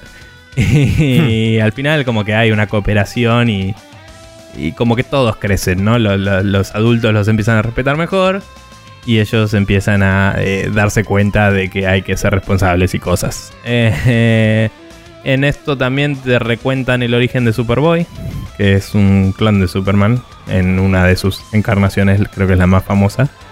Eh, y hacen chistes pelotudos sobre los cómics, que yo no leí casi ninguno que lo incluya, pero en un momento van a una fiesta de disfraces y hay un negro vestido de Superman pero raro, y le dice, ¿qué sos? Y dice, Superman done right. Y está como con la campera de cuero, el traje de Superboy y los lentes negros, eh, así que tenía Superboy en el cómic, que era como un look así re, re punk, digamos, por así decirlo. Eh, no sé si punk es la palabra adecuada, pero muy como eh, pendejo rebelde, ¿no? Y, es como, get out of here. y es como que este es un chabón con jeans y una remera de Superman y ese es Superboy. Claro. Pero bueno, em, nada, eso es más que nada la primera temporada. Y la segunda temporada es un arco argumental todo contiguo. Eh, que pasa un tiempito después de la primera. Entonces hay un tiempo que no sabes qué pasó y te lo van llenando de a poquito. Y, y te elabora bastante las relaciones de los personajes. Y está bueno porque te desubica un poquito ese lapso de tiempo. Porque empezás y ya los personajes por ahí tienen motivaciones un poco cambiadas y no sabes por qué y después te enteras por qué y todo funciona. Entonces, a pesar de que tiene algunos plots muy, muy, muy historieta, que, o sea, tiene enemigos que tienen nombres pelotudos, tiene cosas medio, eh, porque este se junta con este. A pesar de eso, creo que está todo muy bien justificado en su propio universo y en su propia lógica. Y es muy llevadero y los personajes están buenos, las voces están buenas, las animaciones están buenas, las peleas son muy interesantes. Eh, empieza medio por ahí más tranca y después el presupuesto sube y mejora la cosa. Pero me gustó, me gustó mucho. Eh, la vi por recomendación de, de Mechi Valle y de. Creo que Derek también la había recomendado. Derek Davidson. Y mm, me, gustó Banda. Así que la recomiendo mucho. Está en Netflix. Eh, dos temporadas son, nada más. Sí, yo no dije que Devilman Crybaby también está en Netflix, así que la pueden ver a través de, ahí. De hecho, es exclusiva de Netflix. Sí, de forma oficial es exclusiva de Netflix. Eh, ¿Cuántas veces? ¿Cuántos capítulos son? 10. Bueno, será eh, eh, probablemente dentro de hoy y mañana. Pero bueno, such is life. Eh, bien, Maxi, ¿cómo hace la gente para suscribirse a nosotros? Pueden suscribirse a nosotros yendo a iTunes y escribiendo Spreadshot News, todo junto y sin acentos, y después de eso darle al botón suscribirse para que en su dispositivo manzanátil de preferencia esté todos los martes a las 0.30 horas de forma oficial disponible el podcast y puedan escucharlo así semana a semana hasta el fin de la eternidad. Caso contrario, pueden suscribirse a través de nuestro feed oficial que es spreadshotnews.com podcast. Ese mismo link pueden copiarlo en su reproductor de podcast de preferencia, en su dispositivo no manzanátil o también en su dispositivo manzanátil si tienen otro eh, programa que no sea la verga de, de iTunes. Que dicho sea de paso, les recomiendo que no utilicen iTunes en, en iOS porque es una cagada. Eh, la tercera opción es en archive.org, donde pueden escribiendo Spreadshot News todo junto y sin acentos, acceder a nuestro canal donde están nuestra colección, mejor dicho, donde están todos los podcasts que hemos sacado hasta el día de la fecha. Y como bien había remarcado Nico la semana pasada, si ustedes utilizan las herramientas de búsqueda avanzada de Archive, pueden inclusive encontrar algún tema en particular que estén buscando dentro de nuestro podcast o algún juego en particular que estén buscando que del que hayamos hablado al respecto, porque están todos tagueados este, de forma eh, coherente y concisa y correcta. Entonces pueden encontrar también este, las cosas de esa forma. En lo que respecta a Videomagia de esta semana, en youtube.com News TV tenemos la parte número 10 de Ace Combat 4. Nos quedan dos más y se termina todo. Eh, y quizás haya contenido nuevo que venga en semanas venideras, quizás no, todo dependerá de la vida. Em, y nada más, no queda nada más. Sí, nos queda la regla de Guybrush, que si ustedes ven juegos que estén por debajo de la línea de los 20 dólares y sean exclusivamente de PC, pueden pasar por arroba Guybrush Rule. Guybrush Rule se dice, no se dice como dije antes. Em, y nos pueden recomendar eh, o nos pueden mandar un tweet y nosotros retuitearemos y esparciremos la magia hacia varios otros lugares del multiverso. Bien, eso ha sido todo por el día de la fecha, gente. Nos retiramos. Esténse atentos para un podcast que puede emerger en el cualquier momento. Y también estaremos empezando a grabar a temporales para cubrir mi ausencia en el mes de marzo. Así que no tenemos todos planeados todavía. Vamos a empezar con este de preguntas-respuestas.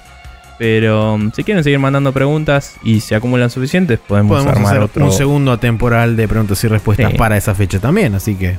Sí, sí, sí. Y si no, bueno, como dijimos, por ahí inauguramos una sección oficial. Lo, lo, vamos a ir manejando como venga. Es una herramienta nueva para ustedes, así que ténganlo en cuenta, búsquenlo en los posts del programa de acá en adelante. Y en la, al final probablemente hagamos un tweet fijo en Twitter, porque la descripción tiene una cantidad limitada de caracteres. Pero búsquenlo, lo encontrarán en el país de la libertad. Decía la canción, sí, exacto. Nos vemos la semana que viene y intenten capear el calor de la mejor forma que puedan. Eh, salvo que recién yo había escuchado que había empezado a llover, por lo menos habían caído unas gotas. No sé si seguirá sucediendo eso. no sé, yo ya estoy empezando a tener frío por la falta de sol y el aire acondicionado. Viste, cuando ya. Lo cual es, muy bueno ya no está compensando, sino que ahora está enfriando. Exactamente. Eh, tal vez es hora de apagarlo y abrir las ventanas y dejar que el viento haga lo suyo. Es la situación en la que estamos, sí, correcto. Sí, señor. Nos veremos la próxima.